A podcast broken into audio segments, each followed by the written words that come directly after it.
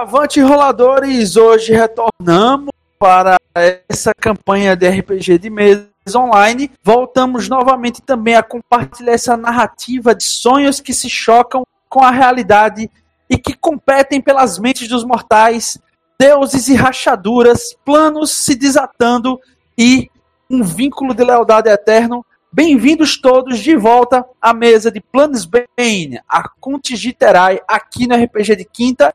E agora vou chamar eles, os jogadores que irão participar dessa sessão comigo. E dentre eles, o primeiro, o que seria do agente corrompido se não fosse o seu corruptor? Lucas. Eu? Eu não tenho nada a ver com isso, não. É, beleza, pessoal. Lucas é, jogando aqui com aquele que é bonzinho, aquele que só quer o bem de todos. Que. Exceto quando não quer.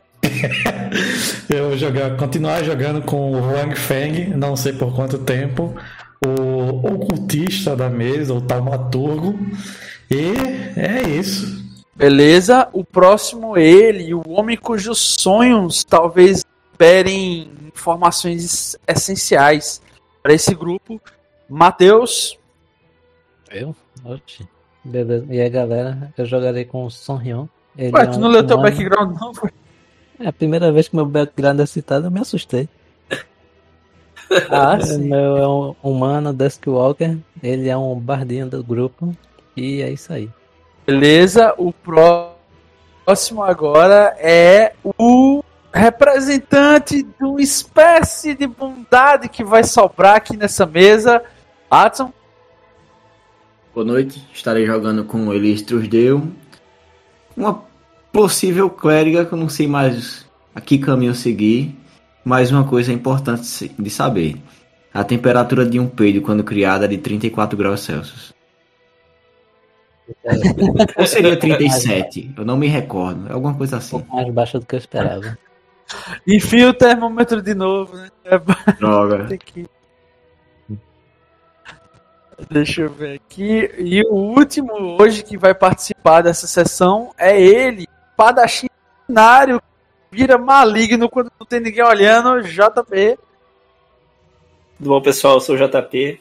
Vou jogar com um Zamanak Anzer, um Fletching, guerreiro e Chrono Skimmer que usa suas habilidades para voltar no tempo e fazer maldades. Quer dizer, não sabe ainda, porque ele teve uma amnésia e agora está começando a se lembrar das coisas terríveis que fazia no seu passado, que já foi citado na última sessão, que está no YouTube lá, sessão 11.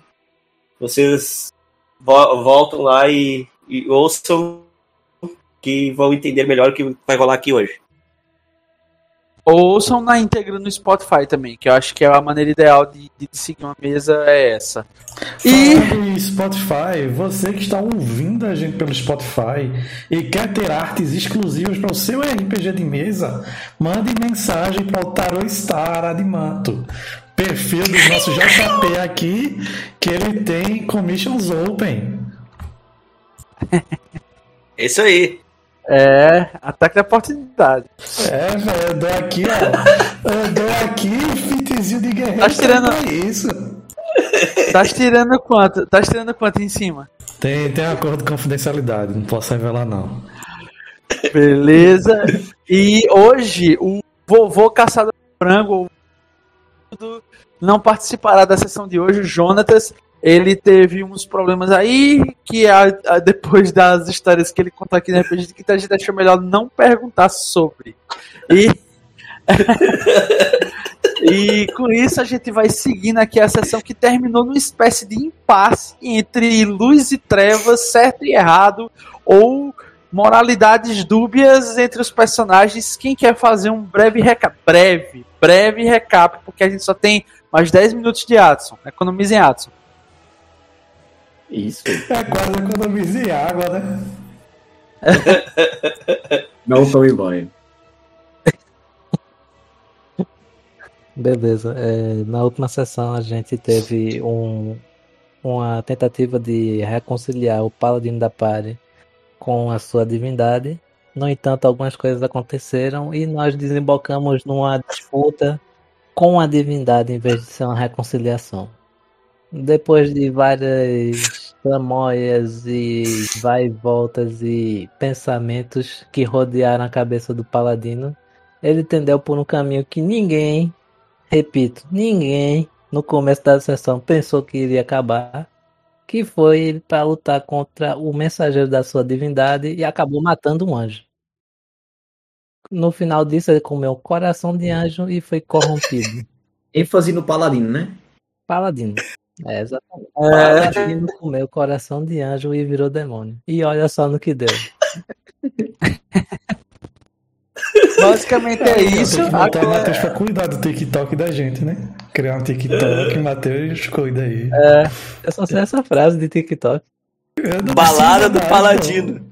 Não, eu também tenho que fazer Todo vídeo é dancinha. Matas tem que fazer as dancinhas. sa- Vai tá dançar. garota, merdas assim. Eu sei que eu sou, eu sou que o Sou Sou Ryo pegou agora uma baita letra, né? Balada do Paladino caído aí, tá. Tá estourando as palavras. É, pô. Com vou comer seu coração e assim. Parece muito. Isso parece muito música de black metal, velho. Começa com coração na ponta da faca. Se, é, se tem asa é frango e eu tô depenando, é isso aí. Beleza. É, vocês se deparam com aquela cena grotesca do Valdez com uma fenda aberta no peito daquela criatura celeste que agora já esmorre. E o solo na qual ela tombou agora está enegrecido e tudo que era vivo e bom ao redor dessa área começa a fenecer e mudar para uma cor mais tênue e sombria. Ele sorve esse músculo sagrado. Ele nota uma pequena auréola, né, assim de uns, uns 10 centímetros de diâmetro e muito menor do que a auréola de anjo dada de fato pela Elise ao Aaron para atravessar os planos. E vocês notam que algo pode ter sido destravado para um momento irreversível, pois o Valdez agora ele está tomado de tatuagens negras em, ao redor dos seus antebraços com correntes e dentro dos elos dessas correntes várias palavras em abissal estão tatuadas em sua carne. O seu semblante agora é completamente soturno e ele não esboça aquele calor e aquela generosidade que um velhinho combatente um dia o teve. O Huang olha o seu projeto é, totalmente completo, as várias linhas holísticas que ele tentou manipular para chegar nesse ponto agora se concretizaram e a Pari se vê com uma fenda para o plano divino aberta, descontrolada e instável. O amuleto apresentando diversos tipos de instabilidade, os amuletos que são utilizados para fechar as fendas. E com isso, temos diversos impasses, diversos caminhos ao redor das copas de Alderwin, margeando a cidade mercantil de Loder. E aí, pessoal, o que, é que vocês vão fazer? Antes de fazer qualquer coisa, eu seguro a carta que o próprio Valdez havia puxado anteriormente, a carta do julgamento. Dou uma olhada e falo, olhando para os Zamanak Anzer, para a nova versão nascer para uma versão que talvez nos livre de um destino de escravidão e completa invasão de nosso território, o antigo tem que morrer. Eu pego a carta do julgamento, rabisco alguma coisa atrás que não dá para ver, utilizo aqueles meus poderes de ocultista e arremesso na direção do Valdez. Se Jefferson deixar, é, quando a carta entra em contato com o Valdez, o Valdez tem acabado de sorver o coração, ele meio que tomba assim de joelho. Ele tá ainda repleto assim do sangue eh, escorrendo assim pelo queixo. Ele tá meio que absorto numa espécie de torpor, de é, êxtase e ao mesmo tempo pesar, como se ele tivesse feito uma escolha que ao mesmo tempo demandasse um grande sacrifício, mas que esse valor foi pago e da a mesma maneira que a missão foi cumprida, ela foi cumprida com um certo gosto agridoce, mas ele está em torpor. Ele está meio absorto numa espécie de é, esgar de um sorriso maléfico e o olhar perdido olhando para a vastidão, assim. Uhum. Aí quando a carta entra em contato com ele, ele tomba inicialmente de joelho. Depois ele cai no chão um pouco apagado e é possível ver uma espécie de pulpa crisálida que começa a se formar ao redor dele de energia. Pode ser, Jefferson, para tirar o ele da jogada? Você tenta utilizar de magia holística, magia esotérica, para tentar selar um paladino de alguma forma, para talvez até poupar a sua protegida ou a pessoa a quem você jurou uma espécie de vínculo de lealdade, que é a Elise. Você usa a carta usando seus poderes esotéricos e tal, e você tenta usar do conhecimento que você adquiriu de ocultismo para realizar esse tipo de, de façanha. E pode fazer uma rolagem aí, dependendo do resultado, a gente vê o que acontece. Beleza. Bora lá, a última sessão tava ruim pra mim, né? Os dados. É. Acho que eu não acertei. Acho que eu acertei um golpe só. Vamos lá, vamos lá. Vai dar, vai dar certo, vai dar certo. É... 22 o CD. Vixe, joga aqui. Uh, Aí. 24. Beleza, você sabe que é necessário mais do que uma simples carta, é necessário talvez mais do que até um só participante de um ritual de selamento, um ritual de aprisionamento de uma criatura agora com sangue profano, uma criatura cuja a existência é repudiada até pelo próprio solo ao qual ele, ele pisa. E você vê o Valdez caminhando e, e o que parece ser um pouco mais frágil a vida e simplesmente morre à presença dele. Ele está emanando uma aura negra terrível, quase como se ele pressionasse vocês em direção a um abismo de completa escuridão, só com a mera presença dele. Ele olha para você e ele só tem o tempo de dizer: O que você fará contra mim, seu fã? E você já tá fazendo um ritual que se assemelha mais ou menos como a Sakura Card Captors, tá ligado? Quando ela usa o báculo dela para invocar o poder da carta e você usa a sua espada, ela entra completamente dentro de uma janela que é a carta e várias correntes da justiça aprisionam e começam a envolver o, o, o corpo do Valdez, transformando uma espécie de aprisionamento, um selamento holístico, porque não há nada de sagrado, não há nada de divino, não há nada de demoníaco ou sombrio que possa agora servir de parâmetro para julgar o Valdez. Então, talvez a própria trama do universo seja necessário para simplesmente criar um momento no tempo e espaço em que o Valdez fique à espera. E você cria esse momento, você cria essa magia, esse, esse ponto esotérico no tempo, onde você empurra o Valdez para esse vácuo de existência. Quero... Você você fez o julgamento, você fez o julgamento que a divindade dele não conseguiu. Eu queria, enquanto isso está acontecendo, tá tocando uma música performance para dar um, um ajudar a esse selamento.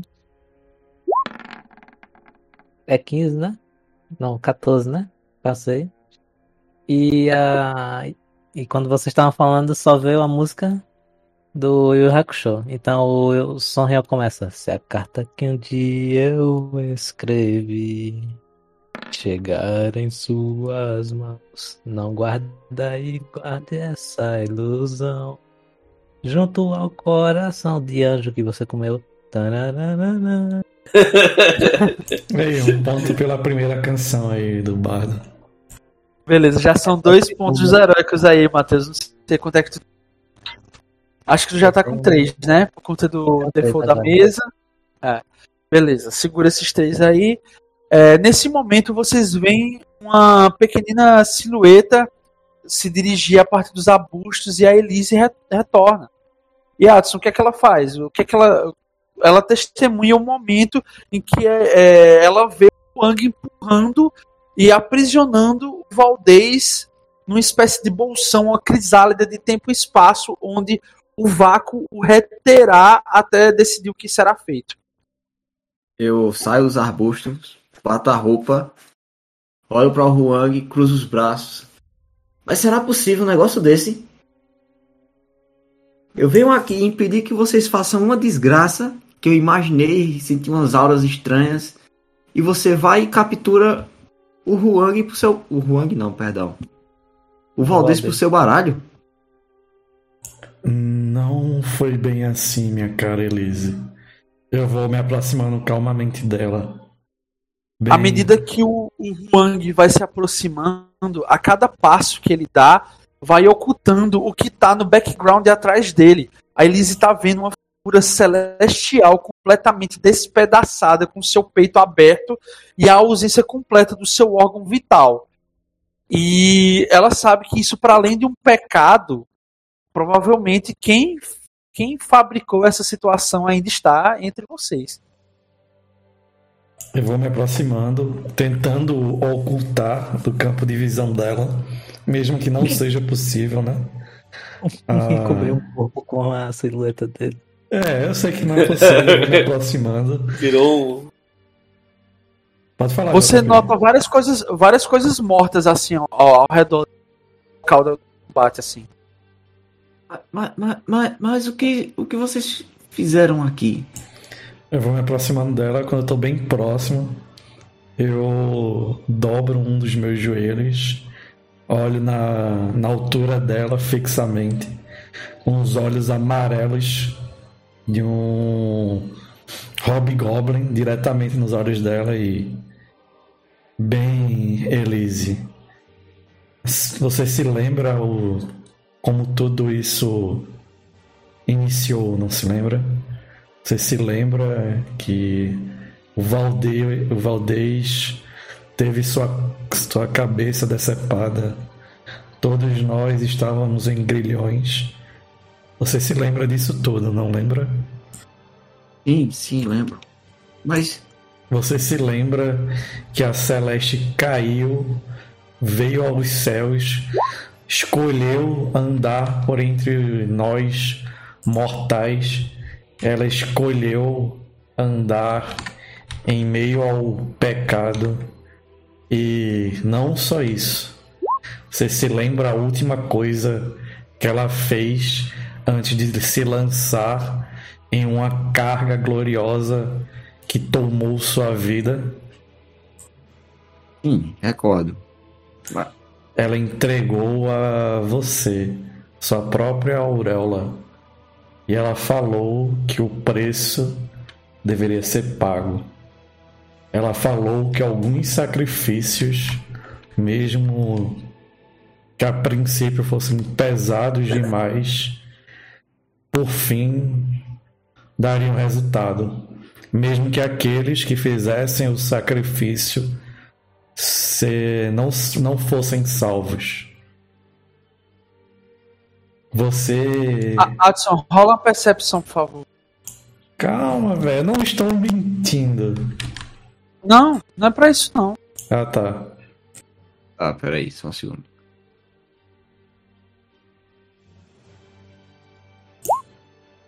Percepção 27. Beleza. Boa. Você, enquanto o Huang tá falando isso, você tá prestando atenção no que ele tá dizendo, só que o seu olho vagueia entre os olhos dele e a lâmina do Zamanak, que tá completamente suja de sangue celeste. Você vê aquele líquido dourado sendo escoado a parte da lâmina dele.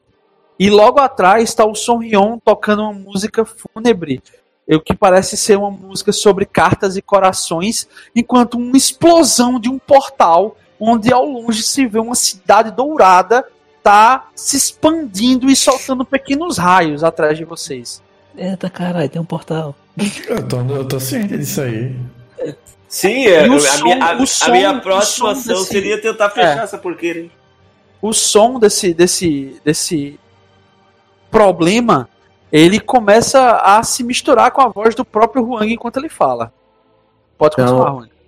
É, eu levanto a mão na frente do Huang e digo: Olha, Huang, eu recebi um sinal que eu preferia não ter entendido. Mas me foi incumbido novamente de ajudar meus aliados que um dia me ajudaram. Então, eu vou sofrer por vocês terem acabado com esses seres que eu creio que sejam uma divindade pela energia que foi emanada. Mas, a princípio, eu tenho que cuidar de vocês do jeito que vocês cuidaram de mim. Só que tá difícil, hein? Minha cara você não precisa. Ponto heróico? É, anota aí. Você não precisa se macular no caminho. Você é eleita. Você deverá liderar quando a hora chegar. Para isso, quando a hora, mais uma vez a hora for necessária, deixe ao meu cargo e talvez do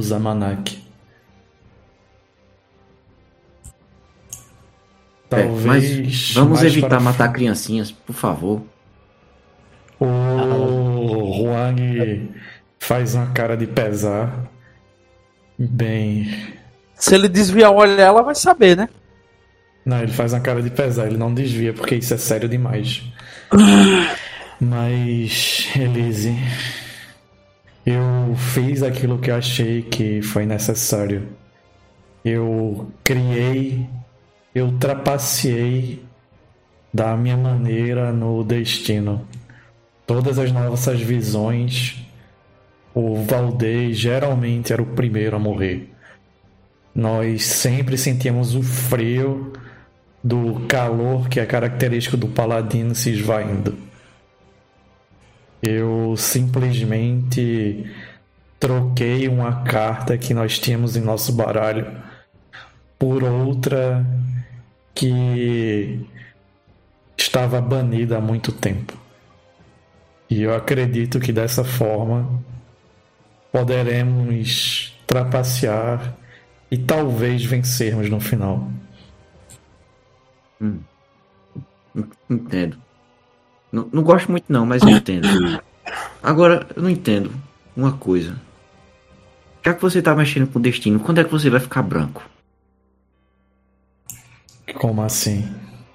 O Zamanaka ali, ó, ele não para de ir e voltar, já mudou de cor.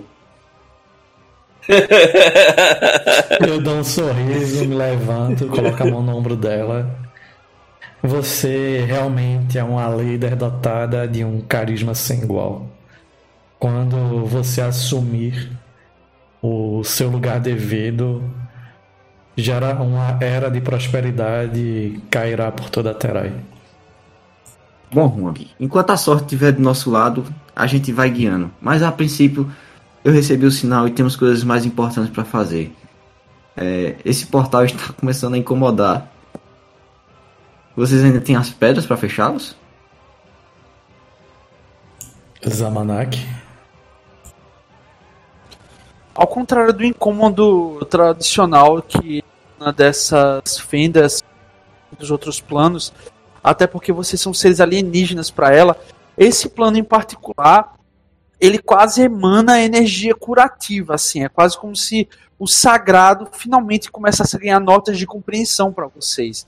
Quanto mais se vislumbra o paraíso, mais sacro se torna. E vocês veem que o plano celeste ele está ao alcance de vocês. Só que muitos se falam sobre as histórias das pessoas que entraram em vida no plano celeste e foram incendiadas de pronto. Então, vocês sabem que se vocês deixarem talvez o plano celeste se expandir dentro de Terai, talvez não exista sequer uma Terai daqui a algum tempo. E essa fenda é muito maior do que as outras e até maior do que a que o próprio Zamanak produz acidentalmente, porque essa foi uma fenda provocada com a confluência de vários poderes profundos. Anjos, demônios, forças holísticas, forças temporais fo- e, e, obviamente, a linguagem suprema e universal, a música. O, o Zamanak, eu acho que quando a Elise surge, ele tá é, limpando a espada dele assim com o sangue angelical, né? Ele olha para trás para para fenda e, e imediatamente procura o Dziriak para ver se ele encontra. Você não vê. Isso, ele procura o Roberto, cara. Você não vê. Não vê? Não. Uh, eu sei alguma. Eu, eu posso tentar usar alguma forma para tentar começar a fechar essa fenda ou não? É, vocês têm um amuleto ainda, só que eu acho que o teste vai revelar algumas coisas para vocês sobre a possibilidade de fechar. Tá, eu vou fazer um. O ocultismo de novo? Foi o que eu usei outra vez. Em tese seria arcanismo, mas como a maioria de vocês não tem arcanismo. Eu tenho, posso fazer? Pode. Em vez, isso envolve criaturas, assombrações ou. Qual é o outro? Eita, eu tenho arcanismo. Posso fazer sem usar o arcanismo? É exatamente isso que meu talento permite. é, maldições, assombrações ou criaturas. Beleza, então eu posso fazer com esoterismo, mas eu faço com menos dois. Esse talento é muito bom. E a galera ainda fala que é um talento verde, não azul. Eita, eu tenho um ponto. Não, é. é... Se fosse azul, tinha passado. eu não tinha menos dois, né? Deixa eu ver aqui. Ó, tirei 24 no ocultismo. É.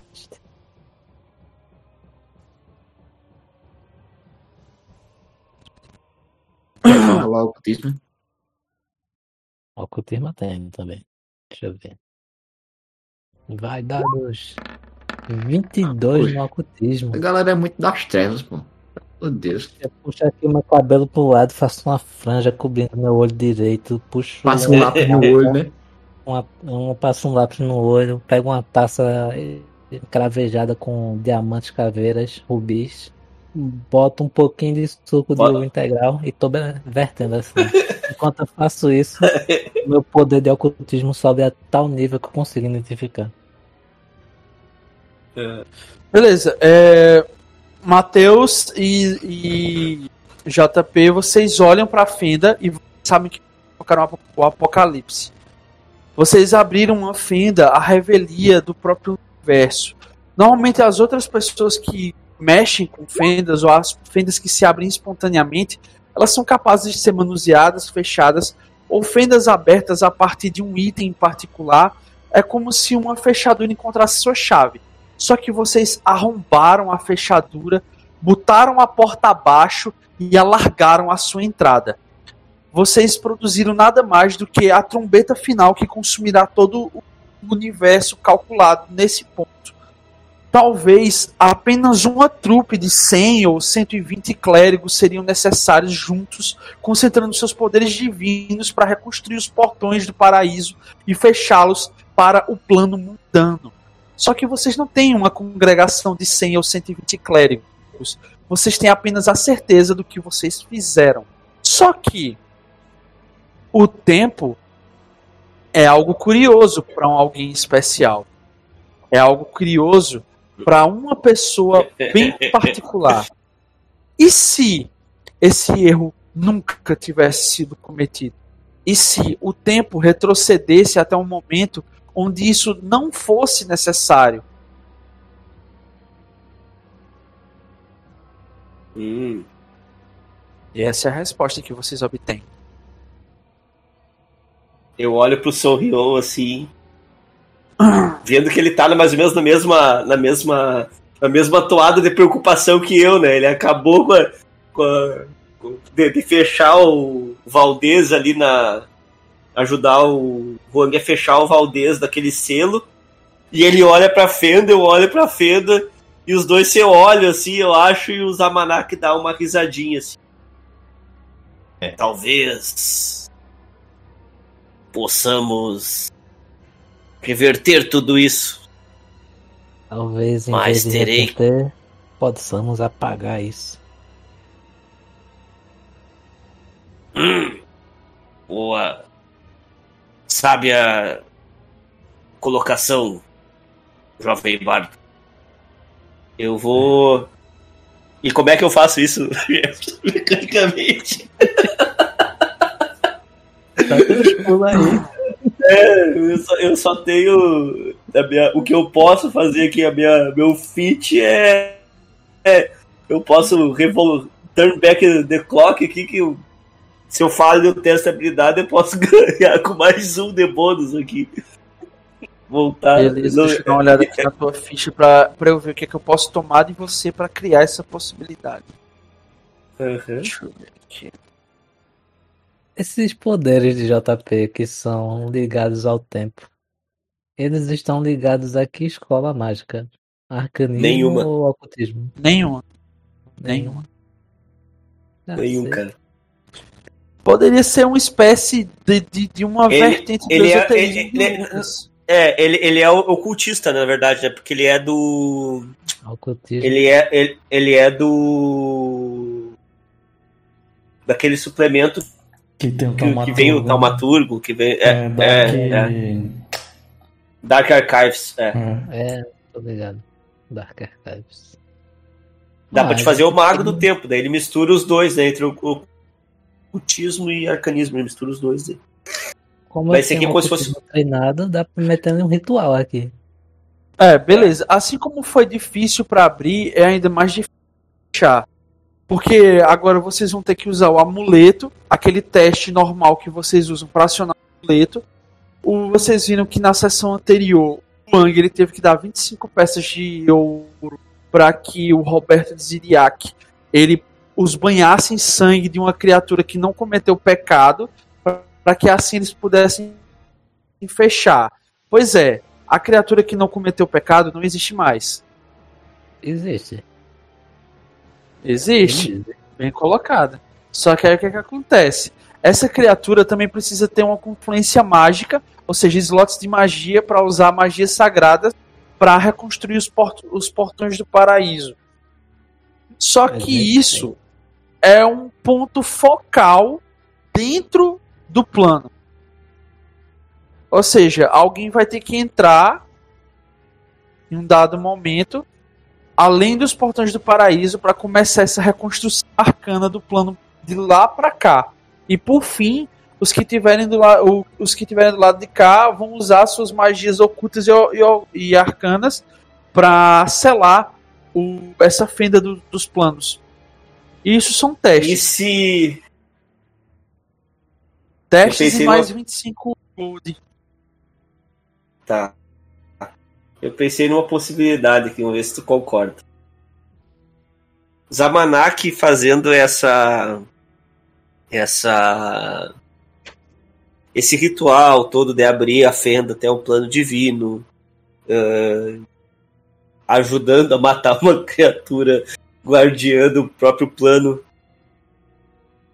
Ele pode ter se lembrado dos tempos que ele servia ao Senhor da Me- Meia-Noite.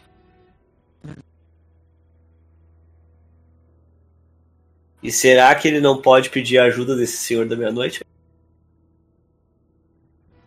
Não, mas você sabe o que, o que poderia ajudar melhor no processo? Hum, Você tem uma arma que matou um celestial. Ela tá imersa e banhada de sangue, o que transforma Uhum. ela no item ideal pro ritual. Ou seja, se você me der a sua espada, é, eu vou reduzir os testes. sem problema. Você vai canalizar tudo em torno da sua katana sagrada.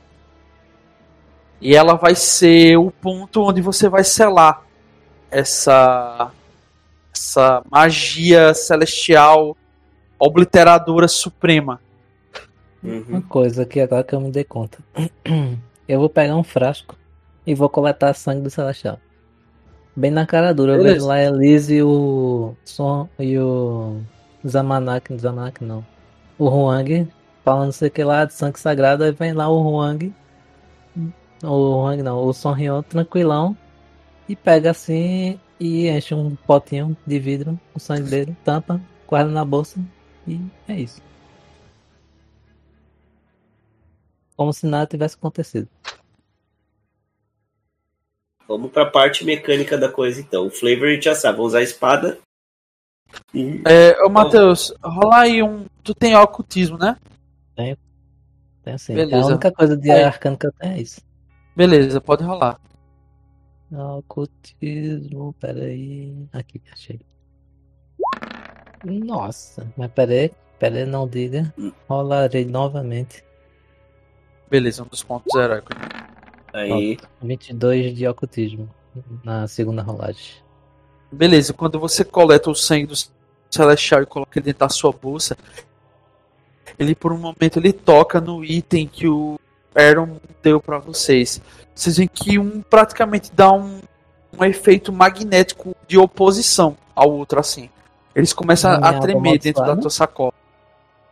É. Nossa! Eu tenho uma bomba de... da tua, da tua sacola. tem uma bomba celestial, uma bomba celeste. É, uma bomba celeste das trevas, sei lá que diabo é isso. Muito bom. Massa. Pera aí, isso tá instável ou eu posso utilizar no- normalmente com uma bomba suprema? Não, tá, tá instável. Você tem que tentar guardar em outro local, pelo menos pedir pra alguém Ah, guardar tá. pra você ou alguma coisa do gênero. Entendi, entendi. Eu tiro assim a água São- amaldiçoada. São forças opostas, tipo negativo e positivo, tá ligado? Aí estão tentando se encontrar pra se aniquilar. Eu tiro uma, tiro a água, certo? Eu guardo o sangue de celestial na bolsa e entrego a água pra. Sei lá. O Huang talvez não fique, eu vou entregar pro Zamanak. O Zamanak é certeza que fica na. Beleza. Não faço. Eu pego. Eu, eu, eu- Por que você está me entregando isso agora? Ah, é porque eu coletei um pouco de sangue de anjo e essa água de demônio tá tentando atrair o sangue de anjo e estão querendo se aniquilar e explodir. E eu não queria ter mais uma bomba além de um portal instável pra gente tá- tomar conta. Então eu quis diminuir os nossos problemas. Hum. Ok. Me guarda. É o, é o cara bruto, né? Só sinceridade. Beleza, só não demora demais pra fazer o ritual, porque a gente tem outras coisas pra ver ainda hoje. Não, beleza. Economizem aço. Tá, vamos ver então qual que é o. Qual que é, qual que é o procedimento, Jefferson? Vamos pegar o tem que a minha 25 espada. gold.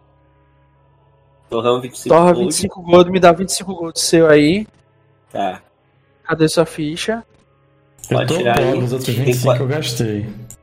Tem 44 Mas aí aqui, pode que tirar eu vou pagar 25. pra vocês. Vocês que começaram com essa palhaçada aí de torrar 50 gold por nada. 44.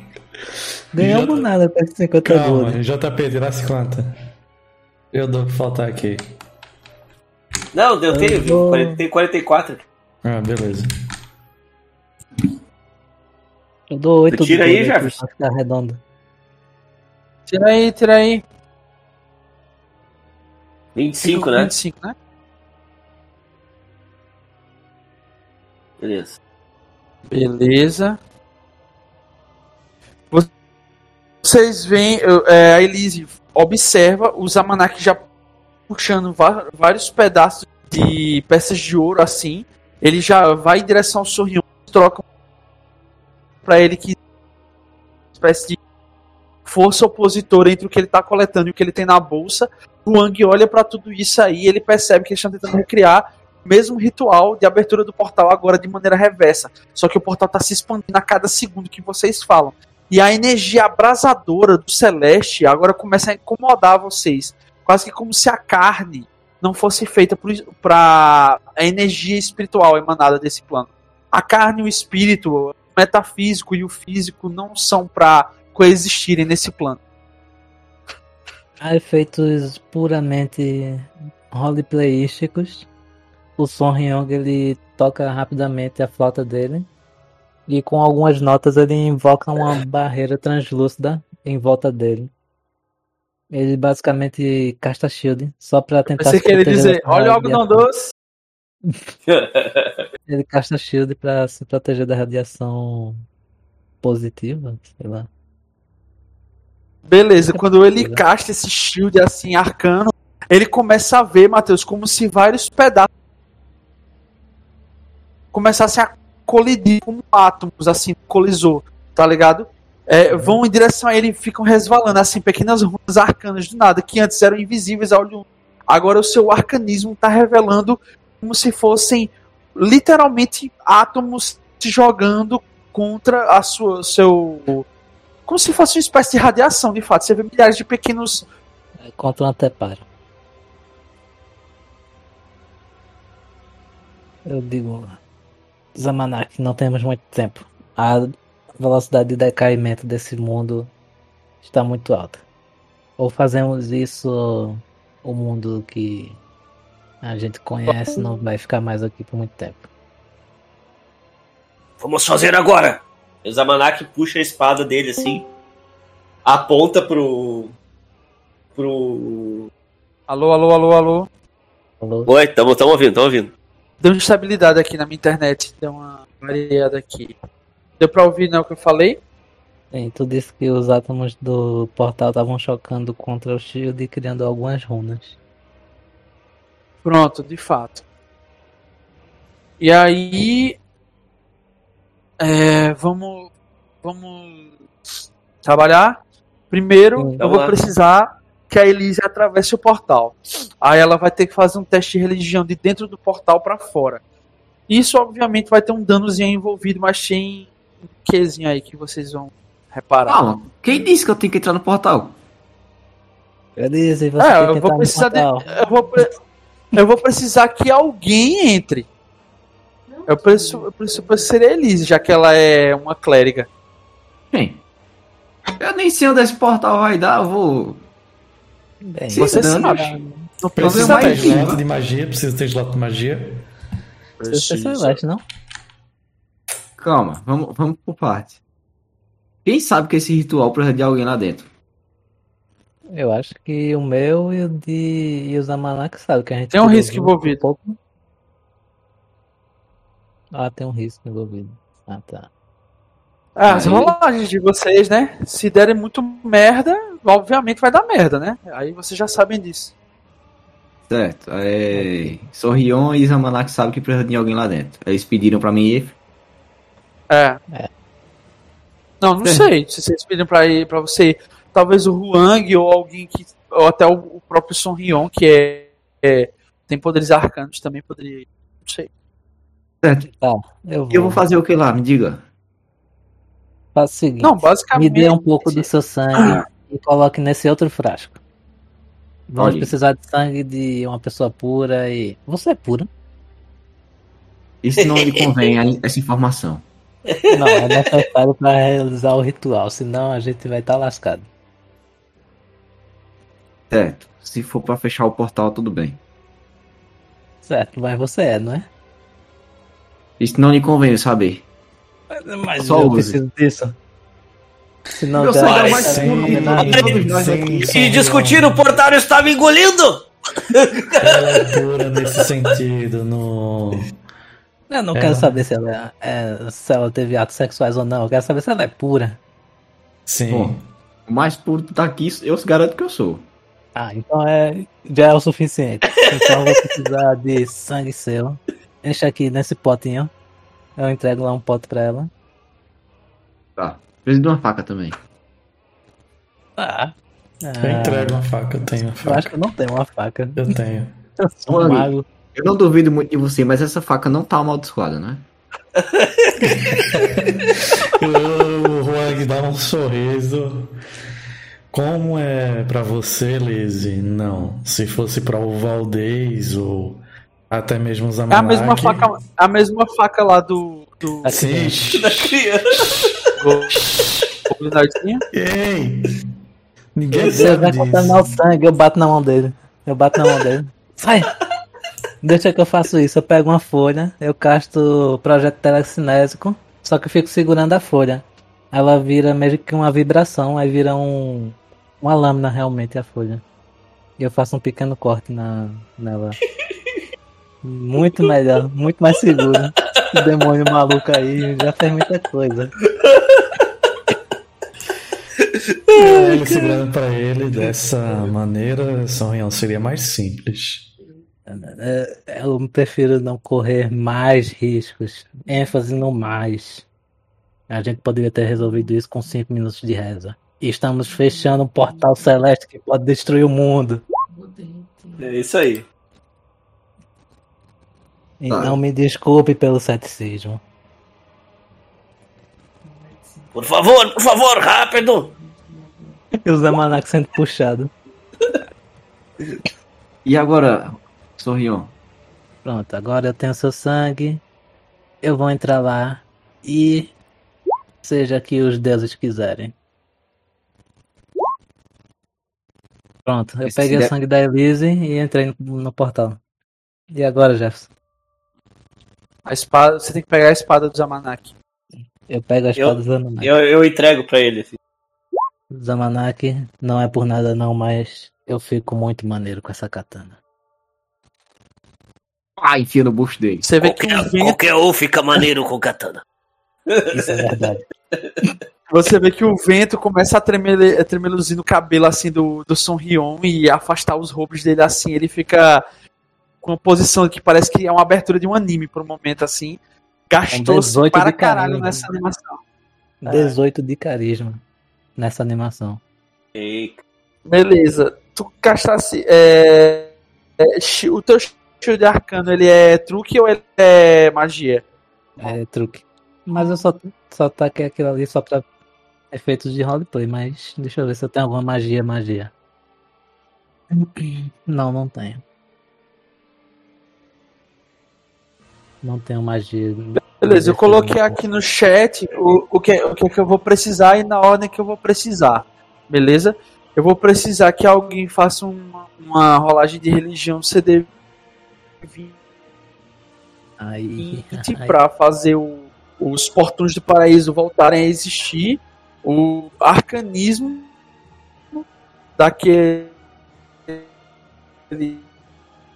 é, que é, tiver com os itens, né, provavelmente vai ser Mateus, não sei se ele tem arcanismo, e faz o Então. amuleto selador de portais para fechar ele. Beleza, e os 25 o GP tem que ser banhado no sangue e feito um ciclo em volta do portal.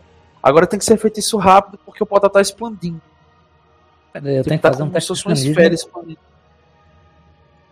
Tá nessa Ah. ordem aí. Qualquer um pode rolar. Vocês decidem quem vai rolar, cada um rola um. Os que Ah, eu puderem Eu posso rolar. prefiro o ocultismo, que eu não tenho arcanismo não. Eu posso rolar religião. Beleza, então acho- eu acho que. Arcanismo rola, já que ninguém tem. Pronto, fechou. É, eu ocultismo, é só ocultismo que eu tenho. Religião, teste de 23. Primeira parte, cheque. Jefferson, Vamos vou usar- bugar efeito e tal. Vamos É, vou usar, efeito usar e meu conhecimento esotérico no lugar. Beleza. Ah, eu tenho menos dois no que aí. E não tem ponteiro. 20 natural! 20 natural! Pronto, vai ser recompensado. É... Lucas, o Huang, ele vê a galera se mobilizando, agoniado, o suor descendo, o portal se expandindo, aquela agonia de banhar as peças de, de, de ouro rapidamente para fazer o círculo ao redor do, do portal. O Huang tá numa profunda calma. É, ele, é como se ele estivesse vendo um episódio de reprise de Chaves. Ele sabe exatamente o que vai acontecer, como vai acontecer e como isso vai se suceder da maneira que ele já sabe muito bem. E ele, ao prever o que vai ser feito, ele prevê como tirar proveito do que vai ser feito. O Huang, ele afasta as mangas da, do robe dele assim, ele puxa a espada dele, finca no chão. Do outro lado, ele vê o Son Rion castando o shield e mergulhando pro plano dos deuses. Entrando lá, o Son Rion começa a ser queimado pela energia sagrada, só que isso para você é esperado, isso é o preço adequado a se pagar, porque agora você está usando o sacrifício do Son Rion como um sifão em uma pequena pedra para produzir uma runa sagrada, né? E você tá, você recebeu agora uma runa com o trait sagrado. Você canalizou isso enquanto a galera estava desesperado fazendo todo esse procedimento. Você usou a mesma energia arcana que está repelindo vocês para consagrar uma pedra, transformando ela numa runa sagrada. E quando você pega essa runa sagrada, ela potencializa o seu olho arcano, o seu olho holístico, inferindo quase que, tá ligado? O Sharingan de Kakashi. Sim. Que ele faz um buraco negro. Uhum. absorvendo o braço da pessoa. Pronto, você começa a fazer isso dentro do, do buraco, tipo, puxando as arestas, os, as paredes, elas, em vez de se expandir, elas começam a se retrair mais rápido e tal. E você estende a sua mão e quase que como se você desenvolvesse algo telecineticamente, você simplesmente puxa o fio da realidade atrelado ao amuleto do fechamento e ele voa em direção à sua mão. A galera vê isso, é quase como se você tivesse na cena final de Matrix vendo as linhas da Matrix através do seu olho holístico. E essa Matrix nada mais é do que a realidade na qual vocês estão inseridos. E uma coisa curiosa que se revela para você é quase que como se essa realmente fosse uma espécie de Matrix arcana na qual vocês estão inseridos. E o Huang está manipulando isso. Ele está como o Neo no final de Matrix se defendendo com o braço só do agente. Ele está conseguindo manipular os fios da realidade de maneira a conseguir otimizar esse fechamento. E o que antes custava 15 PO, 15, 25 GP, você vê que ele começa a puxar essas moedas para próximo dele. Né, e ele consegue essa runa de sagrado o, o Son Ryon, ele corre, pula, finca a katana sagrada no solo do paraíso. O solo do paraíso se quebra com a, a, a katana. O sangue do celestial começa a, a verter a partir da lâmina, consagrando novamente aquele chão que já por consequência é sagrado, tornando aquele um ponto imutável no tempo. E do nada, vocês começam a ver um pássaro que está voando em direção a vocês, andando na direção contrária, voando na direção contrária e batendo de maneira reversa. O, o Zamanak começa a sentir mais uma vez os chakras dele, a parte do estômago dele, movimentando-se como se fosse um relógio no movimento anti-horário. E, e algo que parecia ser os vários pedaços do firmamento, do muro do paraíso, começam a voltar. E isso ele, ele é consolidado pedaço a pedaço, conforme cada palavra que a Elise vai dizendo. Ela diz assim que ela termina a palavra, a peça cola, e assim o Son Rion, no último segundo, atravessa de volta para esse plano. Só que o Son Rion, ele não tá só queimado, ele tá brilhando. Ele tá como se tivesse tomado um banho do sacro. Ele tá quase como se fosse um, uma criatura santificada agora. Porque ele pisou no paraíso e voltou. Tá ligado? Meu nome e com isso é Sanrion. Pronto. Matheus, com isso e com a rolagem de Lucas, é... numa próxima rolagem, se você quiser, você vai ter um bônus de mais dois aí. Okay. para você utilizar e pela sua coragem de atravessar e pisar em, no, no, solo, no solo celeste e voltar, vocês começam a ver lá o, o Wang girando o amuleto como se fosse uma, uma válvula em direção ao fechamento do portal, até que ele se fecha completamente. E onde antes estava um chão abrasado, negro e sem vida, começa do nada a brotar umas pequenas gramas verdes e algumas flores do nada começam a surgir. E com isso, vocês aparentemente se livraram dessa crise que vocês mesmos criaram. Eu olho assim.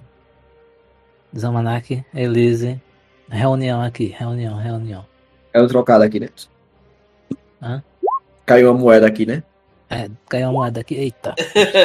vocês? Reunião, reunião, reunião. A juntação os três aí. Bora se unir pra quando o Huang vier com essas ideias maluca, maluca, a gente impedir ele. Porque isso dá muita merda. Dá uma merda muito grande. Deu bom, pô. Faz muito sentido. Dessa vez a gente abriu um portal pra outro mundo que ia destruir essa realidade. Da próxima, eu não sei o que é que vai ser, mas vai ser pior. Isso eu tenho certeza. E ele ainda botou o Valdez pra virar cartinha. Nisso eu Engraçado, olho, engraçado Isso eu é olho tá na, pro- na carta. A carta tá flutuando lá ainda assim. nisso eu olho pro Valdez, ele continua trevoso ou tá no não? meu deck. Já tá no, Tá no meu deck, deck, aqui. pronto. A, a carta tava flutuando por um momento assim, quando ela- ele puxa de volta, tem uma figura de um paladino negro, assim, de, de braços cruzados dentro da carta do julgamento. E dois, é, dois juízes com espadas, assim, com as duas espadas convergindo em direção à cabeça dele. Que é o ritual do lustre negro, meu velho.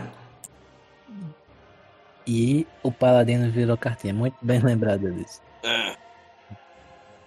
Dá pra confiar, não. Ele é, ele é, meio, ele é meio perturbado. Não, não pode deixar essas coisas com ele, não. De verdade. Olha, até o Zamanak tá concordando. O negócio tá brabo mesmo. Pronto, todo mundo de acordo, reunião encerrada. Aí eu, eita, não era de ninguém nessa moeda, era minha mesmo. ah, Eita. Samanak olha pro, pra bainha da katana dele assim, balança a cabeça.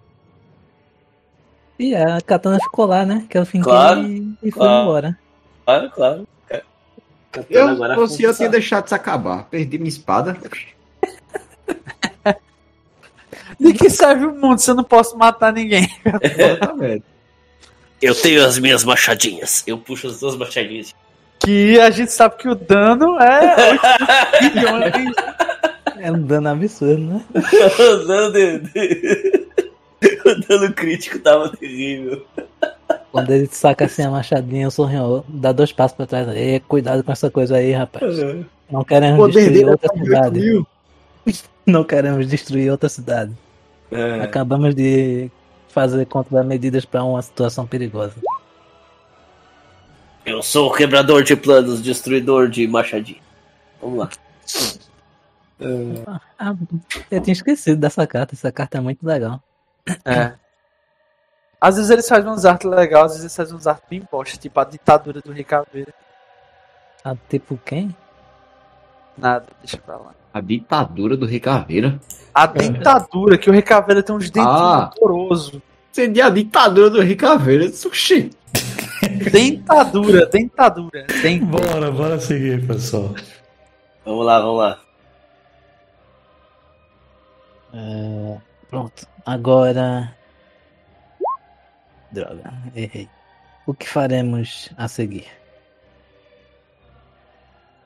Ah, temos um arconte para matar. Mas temos que nos. Arrumar uma katana pra você. Exatamente. Meu Deus, qual é a, a sequência disso aqui? É chave, cochete ou cochete chave?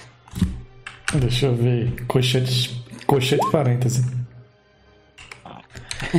Eu olho pra, pra o Zamanak aí bem. Enquanto não conseguimos, você pode utilizar isso aqui. Eu entrego pra ele uma rapieira pra ver se ele quer usar. Todo mundo saindo da floresta. Exceto o paladino. Eu, eu olho para o pro, pro Huang assim. Muito obrigado, vermelho, mas por enquanto me virarei com as minhas machadinhas. Quando possível, temos que retirar as runas dessas armas. Ninguém, ninguém quer aceitar mais nada do Wang, né? Eu não quero, não, pode ficar. Sei lá o que, que ele fez com aquela. Essas armas mágicas caíram no loot. O problema é que elas são Ah, eu sei, sei. ruins. O problema é que vocês não usam, elas são boas. Não, as armas são boas. Jefferson, tem o paladino ou o anjo deixou cair uma manopla. Posso Não. pegar a manopla do paladino? Do paladino não, do Não isso anjo. não. Tem isso não. Porra, eu preciso de uma manopla. Alguém tem uma manopla aí? Bem lembrado. Vou lutear o anjo. Ah, doido. Na frente da clériga. Ué, É, é. ué, será que isso aqui vale alguma coisa? Asa de anjo, de segunda mão. Será que pega um preço bom lá no troca?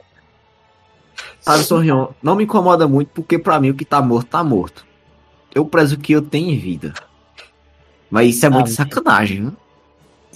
Mas a gente luteou. Ah não, a gente luteou elfo. A gente luteou muita coisa. Lutear um anjo não é tão diferente assim.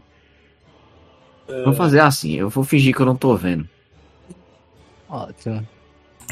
Eu vou, Enquanto- eu vou ser o mais rápido possível, então. Jason não tem não aí a manopla ou uma soqueira. Não, tem não. Corta Mas a mão você do anjo, pô, e leva ela. Levar Já tá na merda mesmo. né? É, já tá É na que, merda é mesmo. que o loot do o loot do Celestial era uma full plate, né? É, eu uso. Totalmente. Ninguém usa uma full plate. É, a Ah, full plate eu tem- usa. tem- Usa, É né? Só né? que alguém fez questão de aprisionar ele, né? É porque ele não veio hoje. Ó, a full plate. Tem manopla. Posso pegar a manopla da full plate? O único cara que usava full plate o birocrata. Virou cartinha. Ó, se for pá, sim. Se for ímpar, não. Eu vou sair aqui. Porra, que sorte do caralho. Vai se foder. Beleza. Já vai sair, Adson. Já que amanhã tem que pegar a Sídula. Beleza, então acho que ela aceita de boa. E, e agora que o Paladin tá preso, né? Não, eu recebi Mas uma a- mensagem que era ela- pra ajudar meus aliados, então É. ajudar do jeito que der, Eu né? que- Portanto que seja, ah, eu- eu vou queimar vilas e todas. Rapaz, é pra ajudar isso também. É, aí, aí cabe aquela, aquela oração, né? Olha pra cima. Pai, por quê? Eu tô achando que eu vou Aí- acabar sendo aí crucificado ela- por esse pare. Ela, ela vê umas nuvens assim, por que não? Vai ser acabar, acabar sendo crucificado pela pare. Não É. por causa da pare. É por ela mesmo. Daqui Valeu, a pouco senhores. o- Boa noite. Valeu. Beleza, Adson, vai deixar alguma diretriz aí pra galera levar a Elise?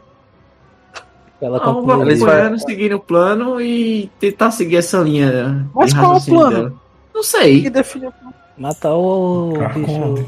Não, o plano, o, pla- o plano nosso era, era se equipar agora pra, pra pegar o Arconte, dormir, descansar, recuperar as magias, tudo pra poder ah, enfrentar o Arconte depois. Esse era o. Pelo menos isso que nós conversamos na outra sessão, eu acho. Sim. Pronto, faz isso aí. Tentando Beleza, manter então a vocês- linha o máximo possível. Vocês vão pra onde, então, daqui? A gente tem a casa do Roberto de Ziriac. E Não, Jefferson, eu mas- queria ah, perguntar um não. negócio. Daria tempo do Huang tentar trocar os itens que a gente tem? Pô, alguém gastou um 20 aí. Pô. Daria, basta, basta assim você. Olha, a gente não tem condições de enfrentar o Arconte nesse estado.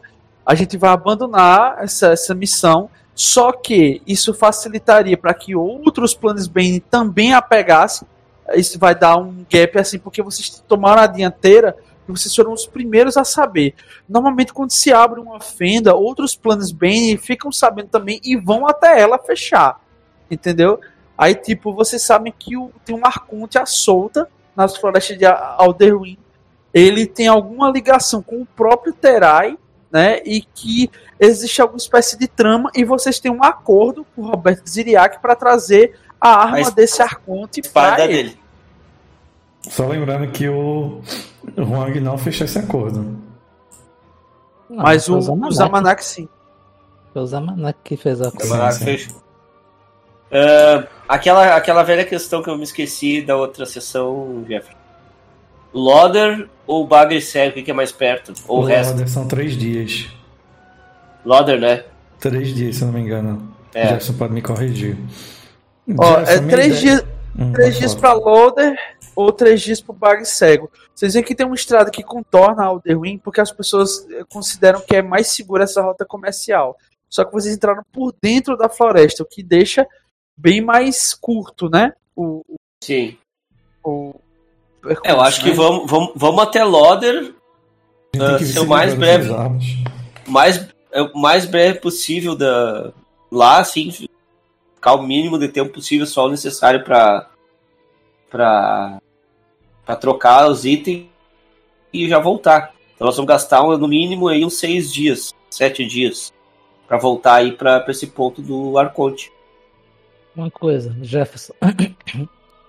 Baseado na no, no- nos contos que a gente que o Sonrion ouviu. É, quanto tempo demora para começar a chover Planet Bane aqui, onde a gente tá? Sabendo que tem essa fenda tão grande que chama a atenção. Normalmente, como demora três dias pra chegar aí onde vocês estão, a partir do Bag Cego, que é onde normalmente a maioria das pessoas estão pegando as missões, porque assim depende do ponto de onde eles estão saindo. Tem a grande parte dos planos Bane, eles operam e vão coletar recompensas no Forte Grande Mir, que é nesse ponto onde eu tô pingando aqui. Aham. Só que tem um posto dos anões em Loder, porque Loder é a cidade comercial dos anões. É onde o comércio que financia os exércitos dos anões é, tra- é tratado. Vocês veem que tem muitos barcos, tem, enfim. Provavelmente uns cinco dias, assim, o que não significa dizer que outros planos bem vão ter sucesso em caçar esse Arconte ou caçar a fenda da qual ele está manipulando e- ou emergindo. Ele está solto aí nesse Alderwin e até onde vocês sabem, outros grupos podem tentar canibalizar isso aí, o que vai aumentar a dificuldade quando vocês voltarem. Porque, eh, normalmente, planos band são competidores entre si e outros grupos tendem a atacar outros planos band por Oh. uma competição meio injusta. Tem planos band que são honrados, como grupos de paladino, grupos de clérigos, e tem planos band que não, são como aquele grupo de goblins que vocês encontraram no Bag Cego, que também são planos band. Entendeu? Se a gente Então, pedir pro cinco o Roberto- dias pra vir uma, uma galera de Loder, que é nível mais baixo, e uma galera do, de outro canto, é a de, do monastério, é? Não, do forte. do forte. Pode vir do Pode- forte, pode vir da capital, pode vir de vários lugares. Os planos eles estão espalhados por toda Terai porque tem fendas em toda Terai. Ah, Normalmente a, a localidade lá diz, olha, tem um fazendeiro que estava arando mato, e aí um certo dia abriu uma fenda nas terras dele lá. Ele saiu correndo porque saiu um demônio dentro da fenda, e ele veio aqui dizer, olha, entrou um demônio lá, eu tenho uma fenda nas minhas terras. Aí ele, aí ele avisa os anões, que são quem certifica os planos bem e paga pelos serviços deles como se fosse um prestador de serviço, um caça-fantasmas da vida, tá ligado? E aí ele diz assim, ó, tem uma recompensa pra quem for lá e fechar. Entendi. Então Tipo, sanear essa situação. Aí, tipo, é um- é- são problemas que acontecem. por- E o, o- Podia caçar esse Roberto e fazer ele abrir um portal pra nós pra chegar até Loder. Né? Poderia também. Eu acho melhor não se envolver mais com esse bicho. Toda vez que a gente pede alguma coisa, ele pede de outro. Troca.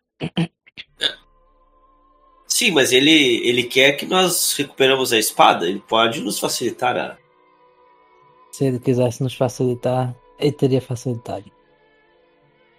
Eu acho que não. Não Ele não só tirar, só ajeitar o seu, a sua situação e não nos mandar enfrentar um bicho poderoso e antigo. Mas eles são negociantes por natureza. Exato. É disso que eu tenho medo.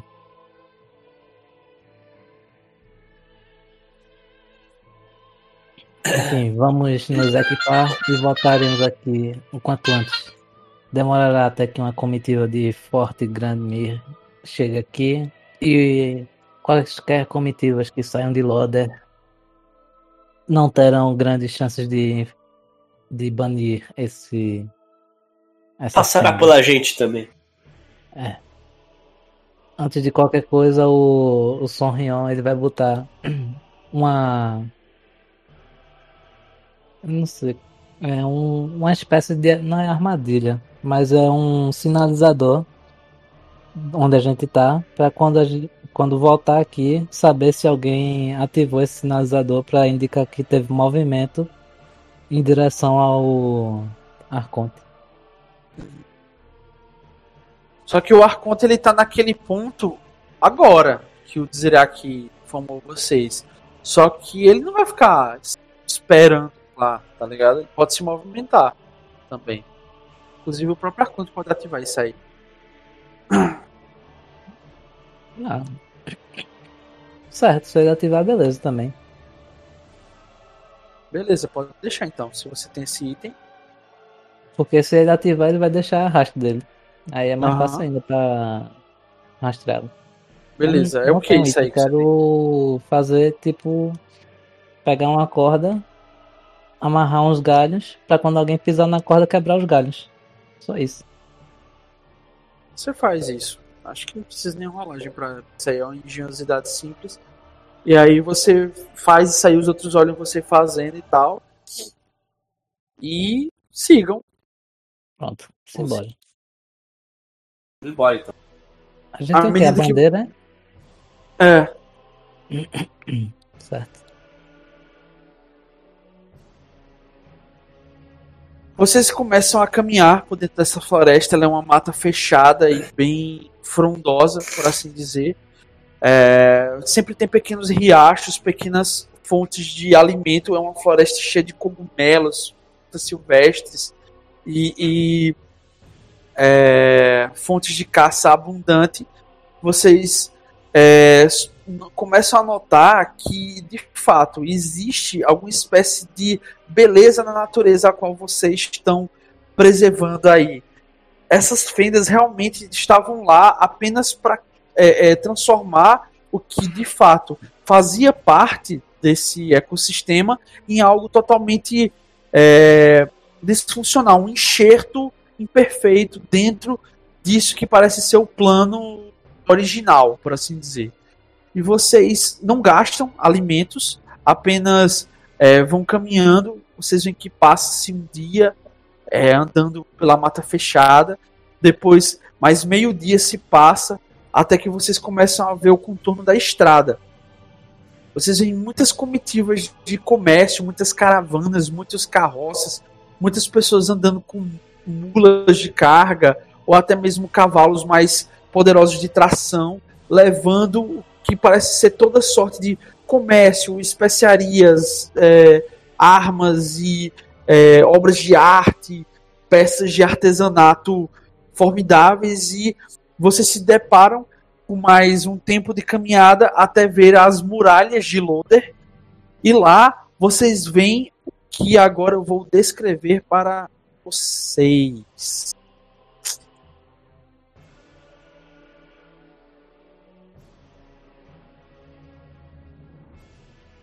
Beleza.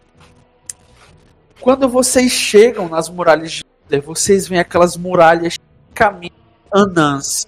Muralhas retilíneas, muito grossas e concretas, feitas de uma espécie de granito negro que orna tudo simetricamente, como se fosse feito lapidado na própria pedra, para que a pedra fosse é, o encaixe dela mesmo, dando uma solidez quase que impenetrável nessas muralhas vocês veem que elas são muito tornadas com diversos tipos de cartazes, anunciando promoções disso, promoções daquilo, poção disso, poção daquilo, até que vocês começam a atravessar as muralhas, que tem os seus portões completamente abertos e largos, uma questão de engenharia e diversas engrenagens que mostra um portão que se abre em dois, duas peças centrais da metade para baixo e uma peça superior que sobe no que parece ser um, uma maravilha da engenharia anã em engrenagens e é, mecanismos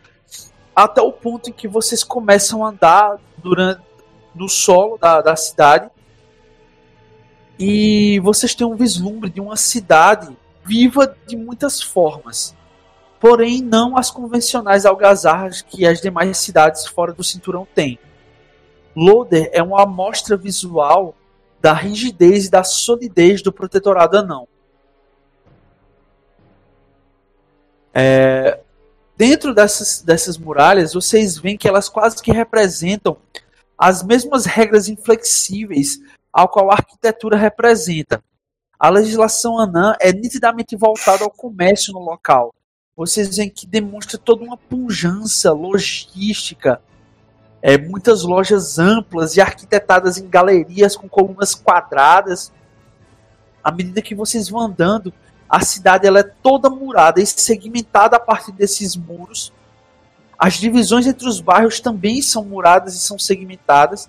Vê-se também no topo do sistema é, arquedutos para evitar inundações vindas do, da, das marés cheias né, do, do, dos oceanos que banham Loder. E o que parece ser também algo que funciona como uma espécie de sistema sanitário da cidade. Ela é muito é, higiênica. O chão também é feito desse mesmo granito escuro e as casas, lojas e ambientes comerciais são diversos, são milhares, né? E são todos organizados em fileiras e placas todas simétricas, ornamentadas sempre com muita opulência em pequenos detalhes de ouro, prata e esculpidas na pedra. Até que quando vocês começam a andar nos bairros comerciais, vocês começam a sentir essa profusão de cheiros que denota alcatrão, brisa marinha, suor de trabalho, peixe, especiarias das mais diversas e até um pouco do aroma férreo que é o próprio, próprio minério no qual a cidade foi construída. A vida aqui é sóbria, ela é toda voltada para esse conceito comercial que basicamente é o trabalho do comércio pelo comércio e a logística desse comércio. Muitos viajantes passam por aqui, mas a grossa maioria deles são quase sempre forçados a obedecer essa rigidez de costumes impostos a eles pela cultura anã do cinturão. Em grande parte, a maioria são sempre mais humanos ou anões. Vocês não conseguem ver muitos pedintes ou cães magrelos nessas ruas. Isso facilmente é contraposto pela força, forte presença de anões guardiões ostentando brasões e flâmulas do cinturão de aço, marcados claramente com o domínio do seu protetorado, com suas placas metálicas de armadura completa. Não se vê muitos elfos, à luz do sol aqui pelo menos. E não é que eles não existam, é só que vocês não estão vendo. É, apenas eles são relegados, provavelmente, a algumas posições mais subalternas ou até serviços sanitários. Ainda assim, por um outro máximo, sempre há um semblante meio quebrado e cansado das castas mais trabalhadoras desse local. É um forte que, embora ele tenha um espírito que denota força, ele tem também um outro espírito que funciona dialeticamente a ele, que mostra esse cansaço e essa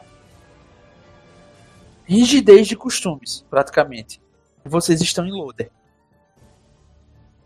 Eu eu olho pro vermelho assim e, e falo: Vermelho, nós fechamos fendas, né? Então, a nós nos deve dinheiro. Sim. É, Fechamos alguns. Vocês fecharam As outras que vocês fecharam foram vocês mesmos que criaram. Mas ninguém precisa saber disso. Que não tem um contrato, né? É, aqui Não, vocês têm um contrato pra, pra selar. Sim, isso é verdade. Podemos trocar por algumas boas moedas de prata e nos livrarmos dessas. Quem sã consciência já nenhum um martelo leve.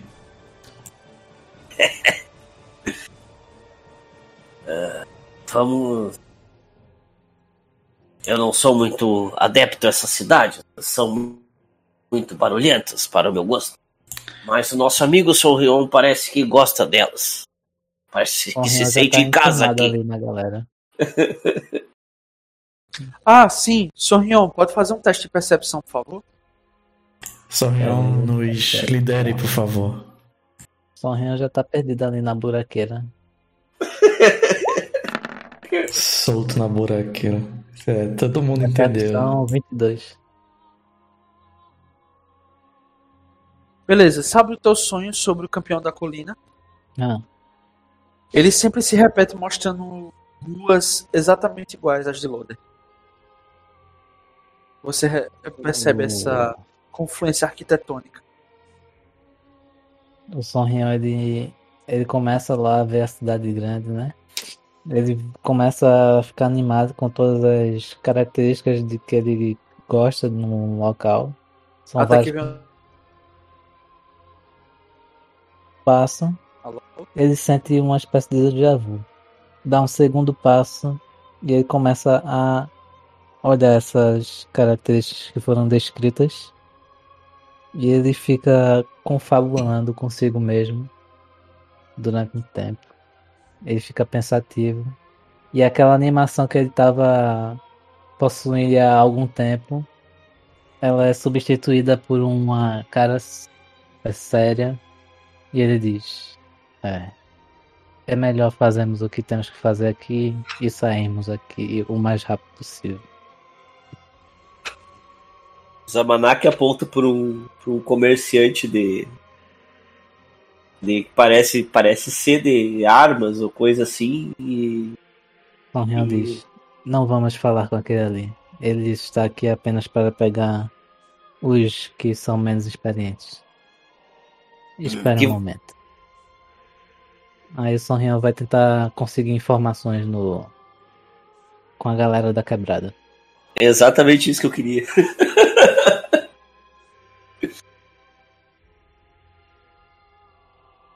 Quero jogar um Diplomation para conseguir informação de um lugar bom para negociar armas e armas mágicas. Beleza. O Son Yon pode fazer a rolagem aí. Ah, diplomacia. Gol! Caraca, pera aí não. Eu vou rerolar. Vou gastar meu segundo Hero Point. Gastei. Enrolar.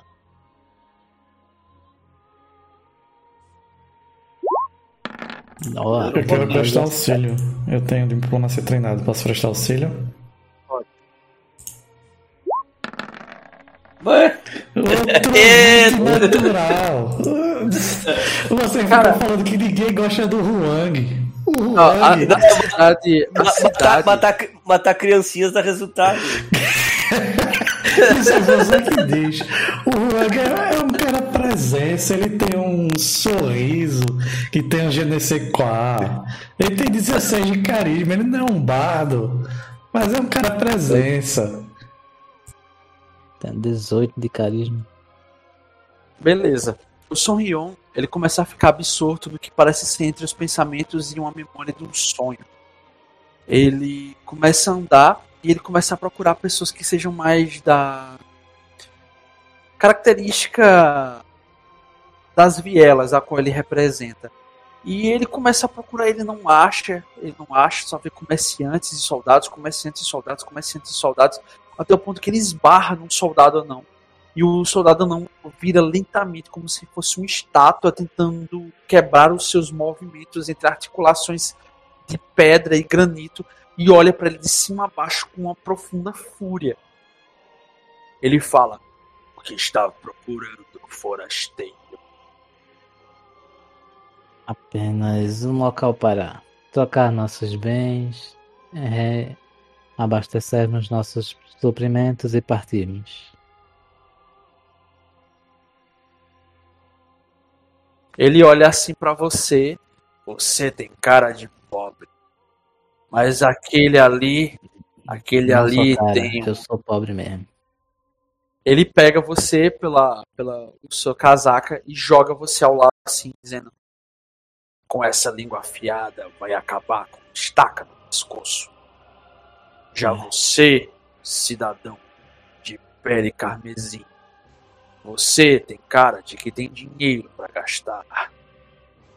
Aqui em Loder, os anões controlam tudo. E o que não controlamos pelas leis, controlamos fora delas. Se vocês estão procurando boas peças que caem de um mercado aqui e acolá, ou são cobradas a título de impostos pelo protetorado e ele fecha a mão no punho e coloca assim. Talvez eu tenha um pequeno estoque a oferecer.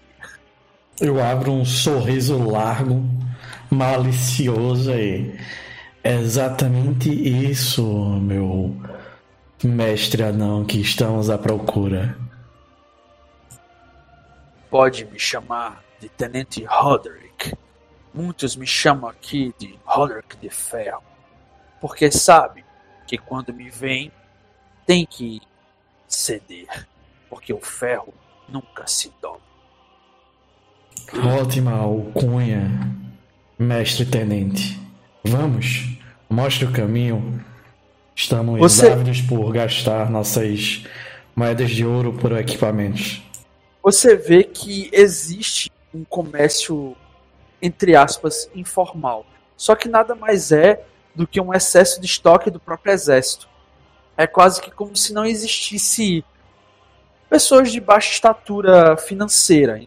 Ou elas não fossem bem-vindas, ou elas simplesmente são tiradas dos negócios pelos anões, que são a força policial e governamental do local.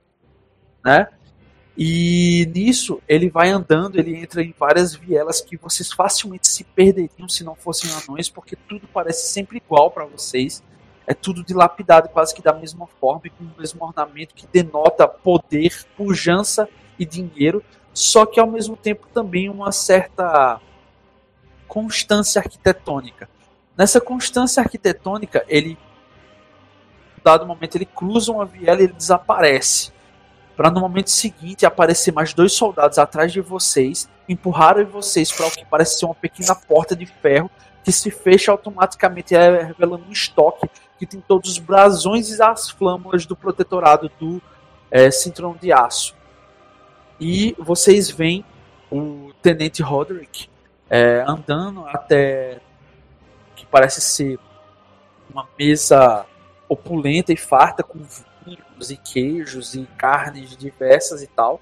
Ele vai até lá, puxa uma pequena adaga, um cortador de cartas, ele abre um pequeno envelope, lê o seu conteúdo, dá uma risada seca, joga assim, e vocês veem que é um papel timbrado do próprio cinturão do, do, do protetorado anão. E vocês veem que nessa, nesse papel timbrado é um pedido de manutenção e logística de carga. O que dá a entender que ele é um oficial de logística. E que ele se vale dessa posição simplesmente para Desviar. fazer o que o poder o permite. Lembra um Porque- país muito longe daqui, completamente diferente daqui. Graças Oi? não tá na saúde. Calma. E vocês veem que os outros dois anões que empurraram vocês por essas portas, assim, eles a fecham, trancam e, vo e vocês veem passando um ferrolho pesado.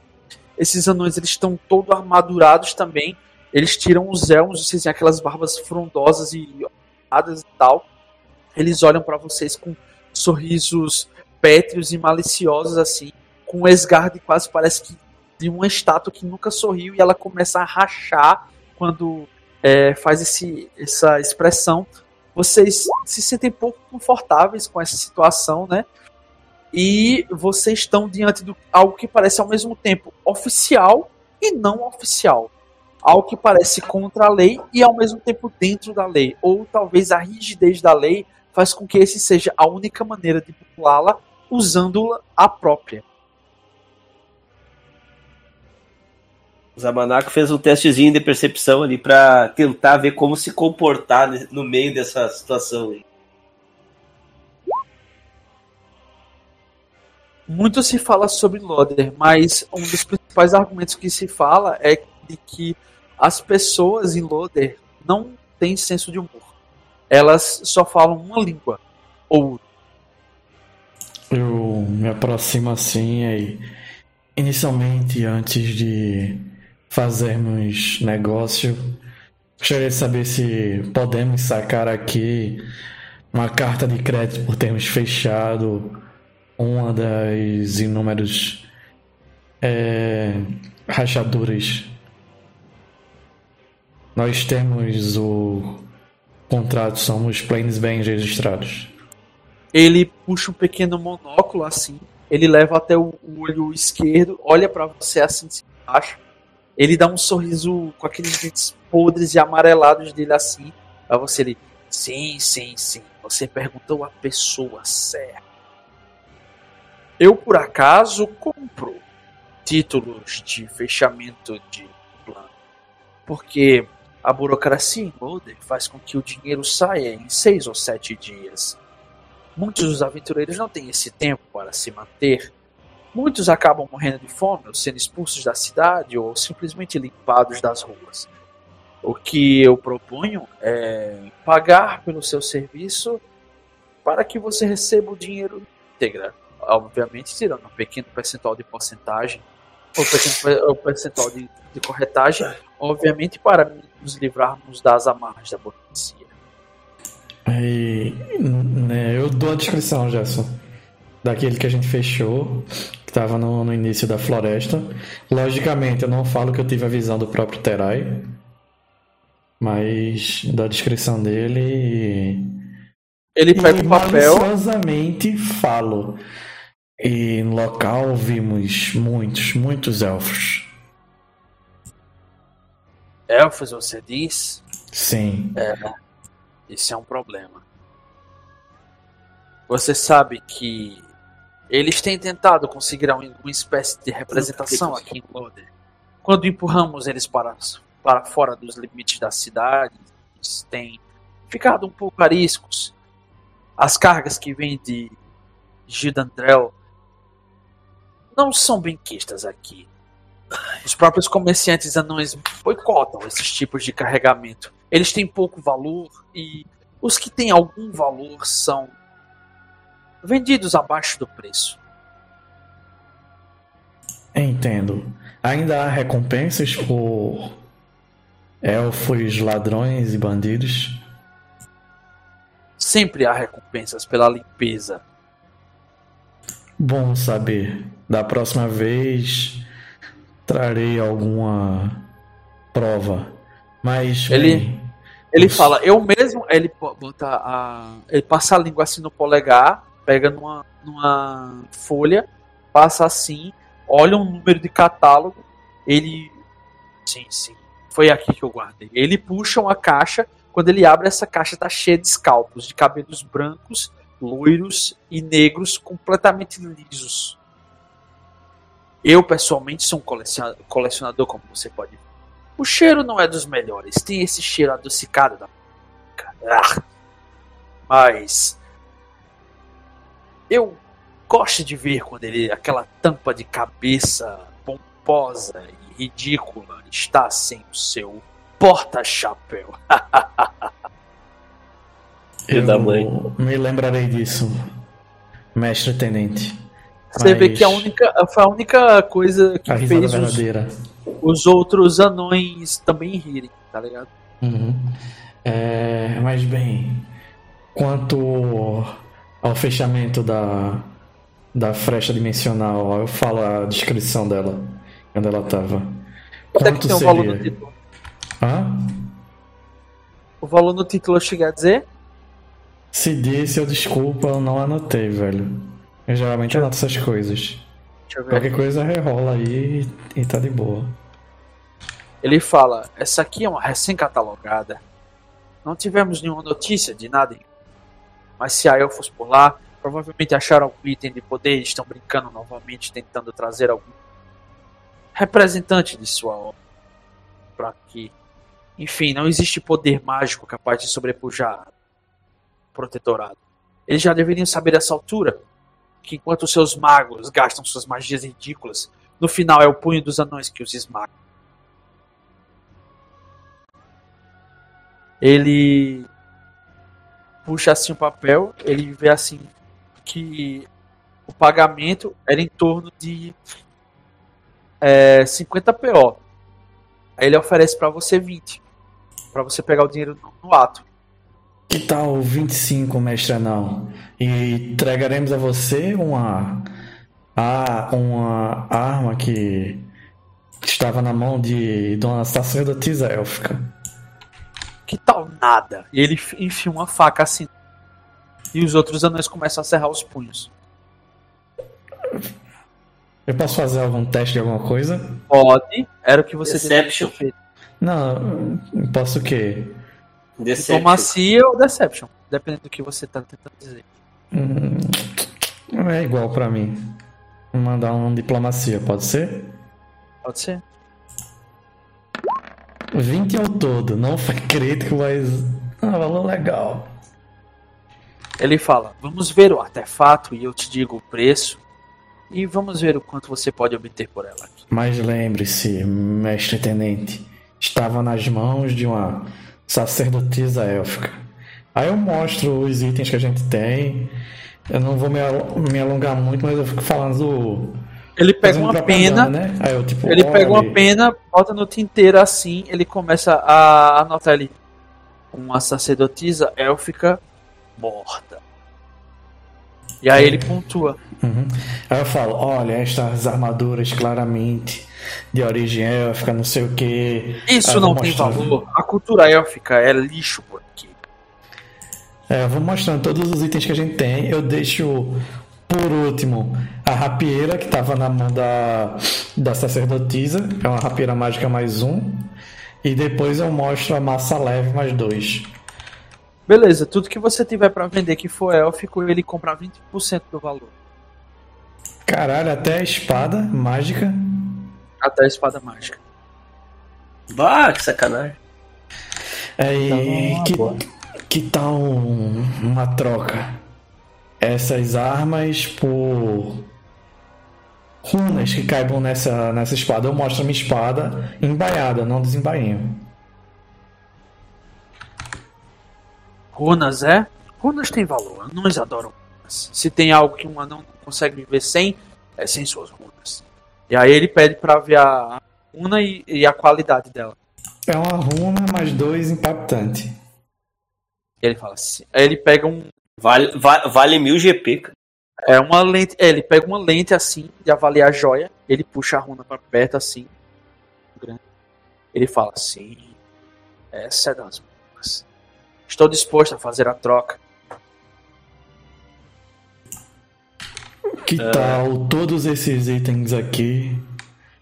E em troca você nos dá uma katana com magia e um anandal com magia também.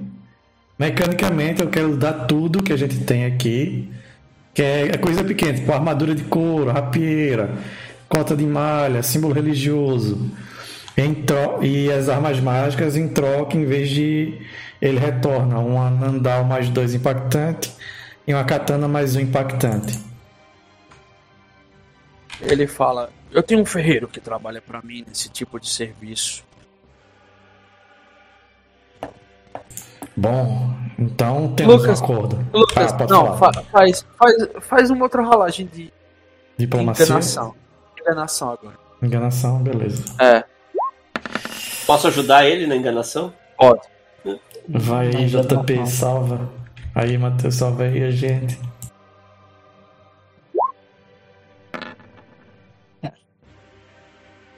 Beleza, Matheus, o que é que o Sun Hyun fala e, o, e os Zamanak falam pra interar esse, esse, essa negociação do, do Huang com o anão pra garantir que ele vai receber uma katana e uma Nandal. Beleza. Eu olho assim. Você disse que itens de elfo aqui não valem nada.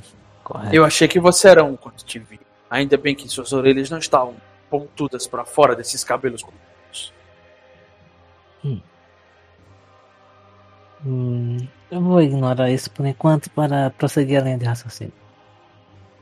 No Pois momento é. que você fala isso, uma pequena elfa com um colar de prisioneiro no pescoço e uma pesada corrente ligada até a cintura e da cintura para uma pequena bola de metal entra se arrastando com uma, me- com uma uma bandeja de prata e nessa bandeja de prata ela deixa uma uma jarra de cerveja preta e um copo de vidro totalmente ornado assim para o mestre.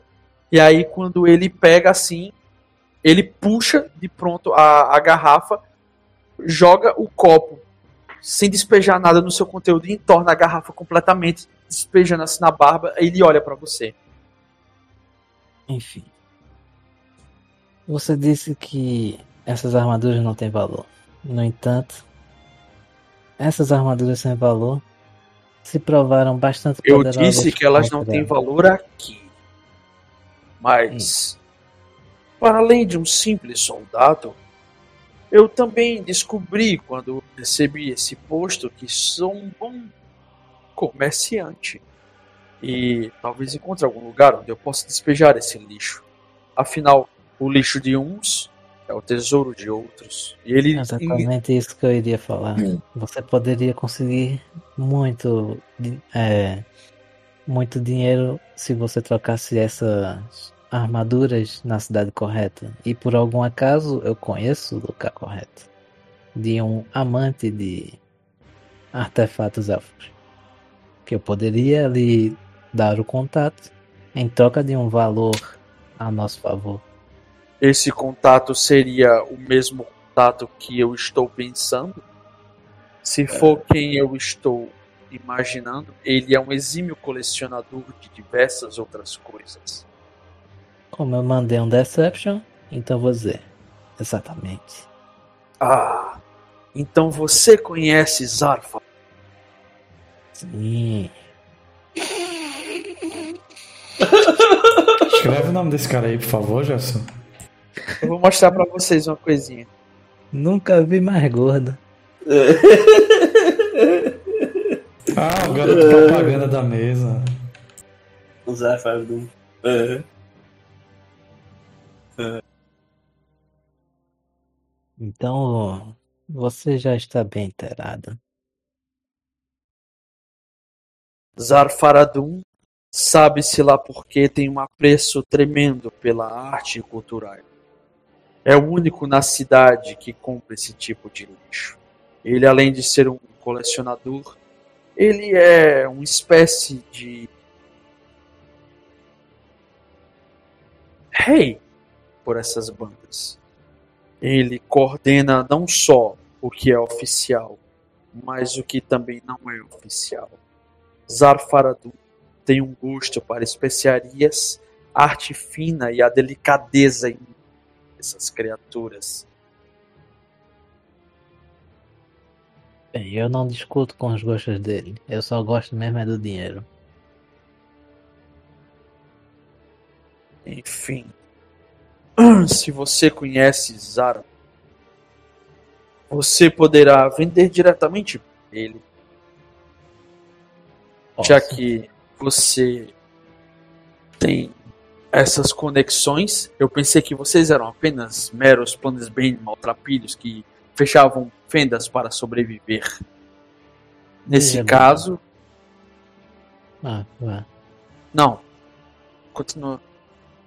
Veja bem. O que estamos fazendo aqui é apenas criação de laço. Claro, poderíamos falar com ele diretamente.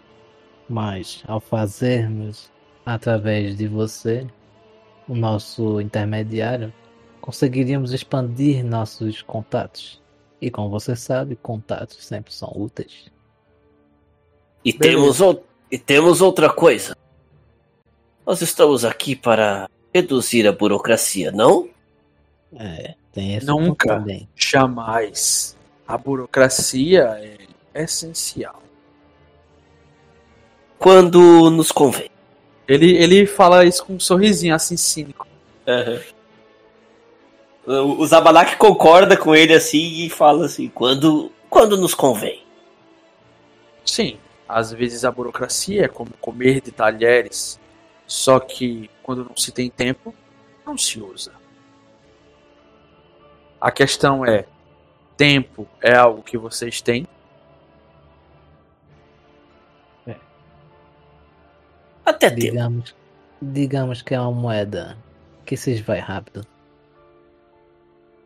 Essa Preferimos não usar. rapieira, essa rapieira com certeza Zara Fardum vai querer analisá-la de perto.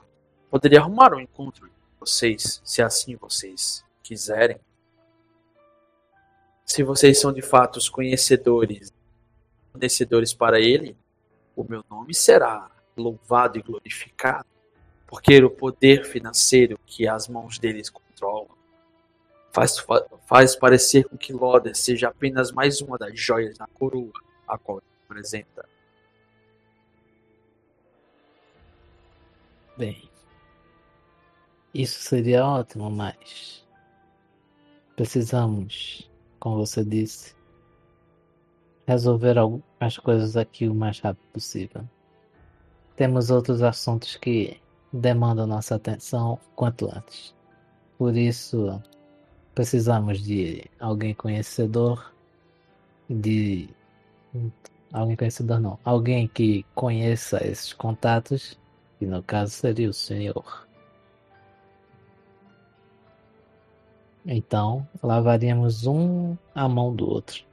Você vê que ele olha para um lado, ele olha para o outro, afaga a barba, olha para os, os capangas dele assim e fala: Então temos um contrato. Estala os dedos, você vê que os, os empregados automaticamente abrem a gaveta, puxam papelada, joga assim em cima.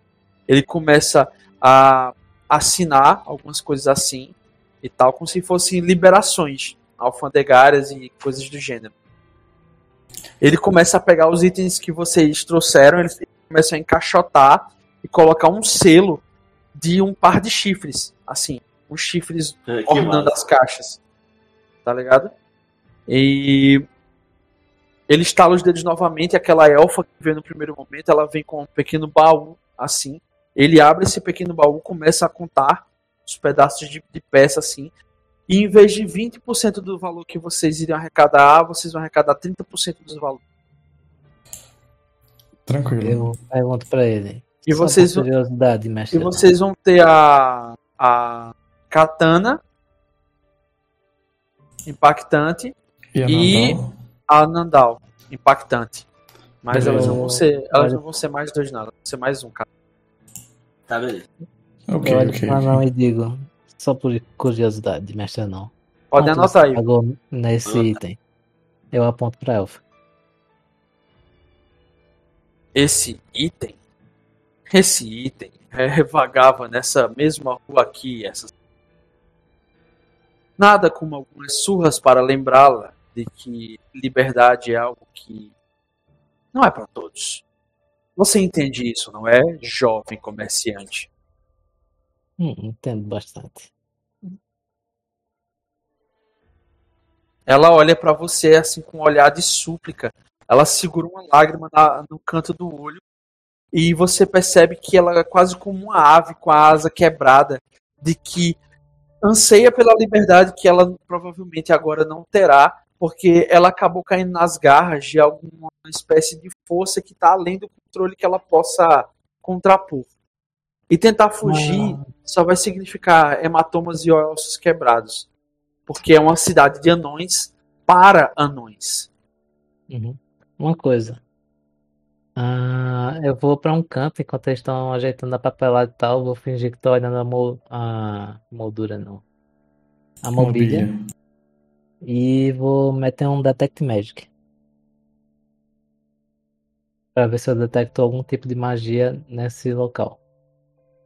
Além das armas, eu quero eliminar a arma. Deixa as armas, eu sei que as armas são mágicas, eu quero outras coisas que não mágicas. Que são mágicas. Beleza, você nota diversos outros tipos de armas mágicas, itens mágicos variados, componentes Não, eu arcanos. E você nota que existe alguma espécie de componente arcano, tanto no Roderick como na Elfa. Só que você nota assim que parece ser alguma espécie de vedação, um selo arcano na Elfa que a silencia. Hum, Ou seja, o dom da voz, o dom de produzir sons, ela não não pode usufruir, não pode. Esse selo tá nela, mas a fonte vem dele. É isso? Sim. Tá, entendi. Entendi, entendi. É como se fosse uma demarcação de senhor posse. Ok. Beleza. Olha assim. Beleza. Senhores, terminamos o que tínhamos que fazer aqui. Os anões trazem assim uns estojos grandes, eles puxam a arma meio oriental, toda ornada assim, com um cabo branco e com fios de ouro e carmesim. Entregam para o, o Zamanak, ele vê que o Ah. fio dela tá extremamente afiado, tá ligado? Uma katana de qualidade mais um com Aham. que é impactante em sua lâmina. E no ponto, eles trazem também uma caixa mais comprida e mais reta, assim, no qual eles abrem o estojo e eles puxam uma nandal cuja lâmina é completamente dourada, totalmente trabalhada com milhares de pequenos ornamentos e uma pedra de jade no centro e um formato de um dragão na, no punho. Ela, ela só. A, a- essa katana só tem a runa impactante mais um, né? Não tem Exato. runa de potência. Tá, beleza. Ela, ela tem a potência já mais um de default ela e ela é impactante, ou seja, dá um- mais um D6 de dano também. Tá, beleza. Ela dá mais um pra passar e mais um D6 de dano, se não me engano, impactante. Um mais dado, um mais Dado. um dado. Eu não sei quanto Dá um dado a tem mais. Hum. Katana tem dois dados. Beleza. Uma coisa, Gerson, é, eu pergunto, bem, você teria um anel gêmeo para vender? Gerson, é um item de nível 3, custa 50 GP. Ele tem? Você tem esse dinheiro? Tenho sim, eu tenho 56 GP. Você vê que ele se aproxima do anão ruivo, assim, né, dos capangas. Ele fala: Eu não tenho. Ainda. Sente-se e espere comigo. É, se possível, você poderia trazer, por favor, um. Como é que vai ser o soco em inglês aqui? Soco anão? Eles, eles vão chamar de. Ou só soqueira, pra facilitar? É soqueira. Uma soqueira. Uma, um- uma boa soqueira. Ah, temos diversas. Temos as ornadas com joias, temos as feitas de pedras preciosas desde a sua alcunhadura, temos de metais raros. Os preços não estão tão acessíveis porque, infelizmente, o comerciante de quem as tomei, ele dificultou bastante o processo, acabou sujando até de sangue algumas das peças. Uma simples estaria de bom tamanho. Entendi. E ele fala assim: é, Turosh, vá buscar os itens de que o nosso convidado requisitou. Está no estoque do Sr. Lucanes no fim da rua. Diga a ele que ele receberá o percentual no final do mês, como os demais representantes. Você vê que ele vai, demora um tempozinho assim e tal, e você vê que um pequeno, um pequeno Halfling assim tá com uma pequena caixa de marfim. Ele chega todo suado e com uma roncha no olho. O anão pega ele pelos ombros assim, sacode ele em direção ao Roderick. O Roderick simplesmente dá um bote na caixa de marfim, abre ela assim, puxa o conteúdo e ele vê um anel gêmeo assim. Ele pega o anel, ele cheira o anel. Sim, metal de qualidade profundidade de 10 ou 12 mil quilômetros abaixo da Terra. Esse tem propriedades arcanas únicas. Ele pega assim, ele passa na manta dele, do, da flâmula do protetorado, com aquele símbolo do punho anão cerrado em cima de uma aliança.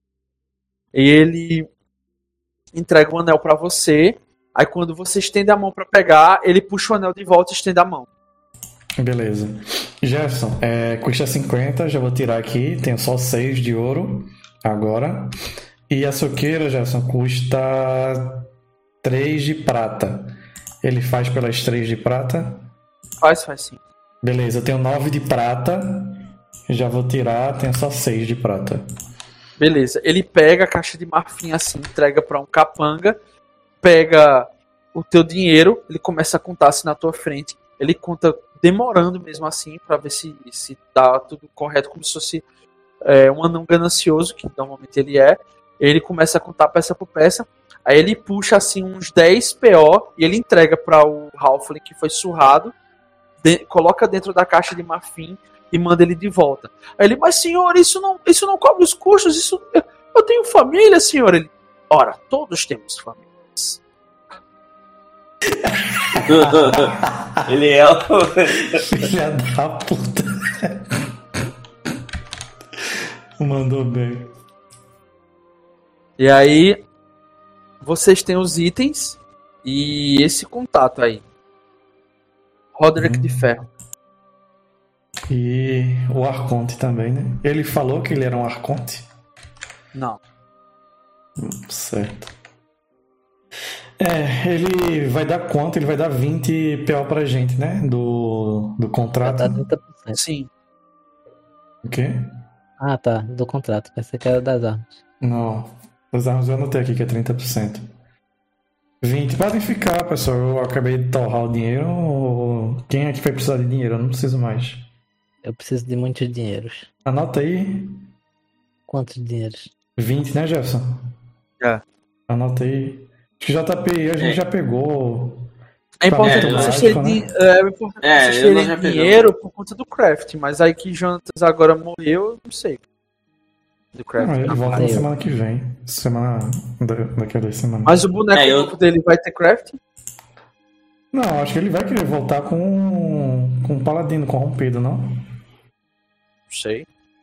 Enfim, É isso É, vocês terminam essas negociatas, o anão, toda armadurado, ele começa a estalar os dedos. Vocês ainda têm ouro pra gastar ou apenas tempo?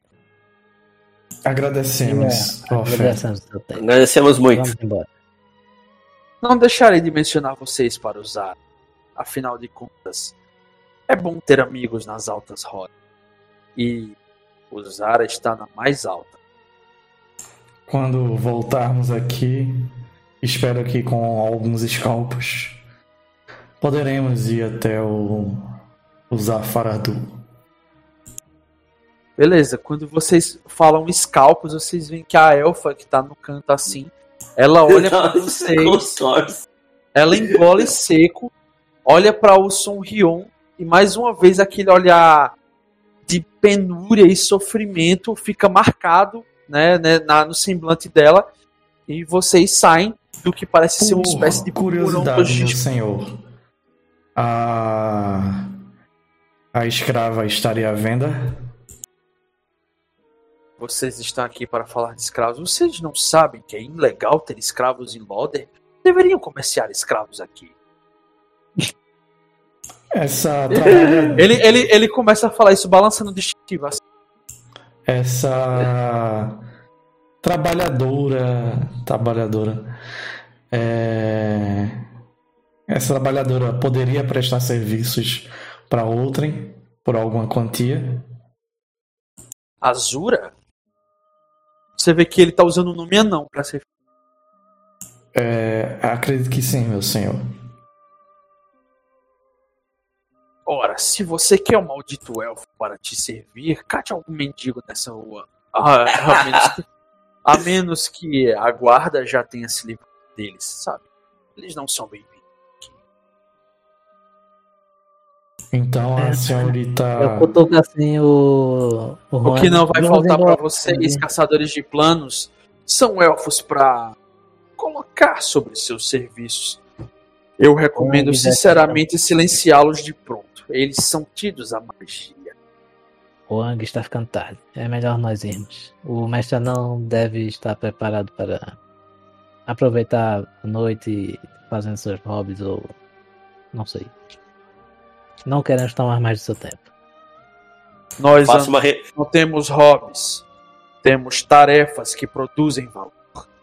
Apenas Nossa. isso.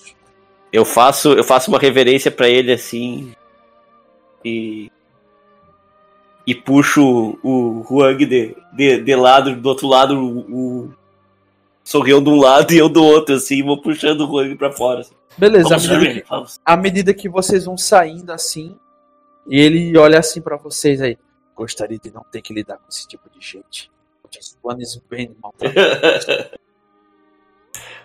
É, Quando a gente sai, eu quando, eu olho for capitão, quando eu for capitão da guarda, essas, miser- esses miseráveis sequer passam nos portões. Beleza. Quando a gente sai, eu olho para um lado. Ele fala isso outro. com os capangas dele, assim, enquanto vocês estão Uhum. saindo. Quando a gente sai, eu olho para um lado pro outro e digo: Eu vou usar um teste para ver se tem alguém observando a gente. Vocês veem que tem guardas em quase todas as esquinas. Eu vou para um canto assim que seja menos perceptível. Que dê para cochichar seguramente. Você vê umas cabines sanitárias. Beleza, eu vou pra lá e puxo os caras.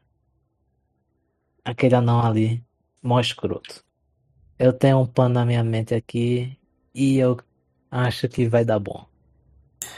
Eu topam? puxo aquela adaga lá, aquela que, aquela que ela é a boa, mostro pra ele.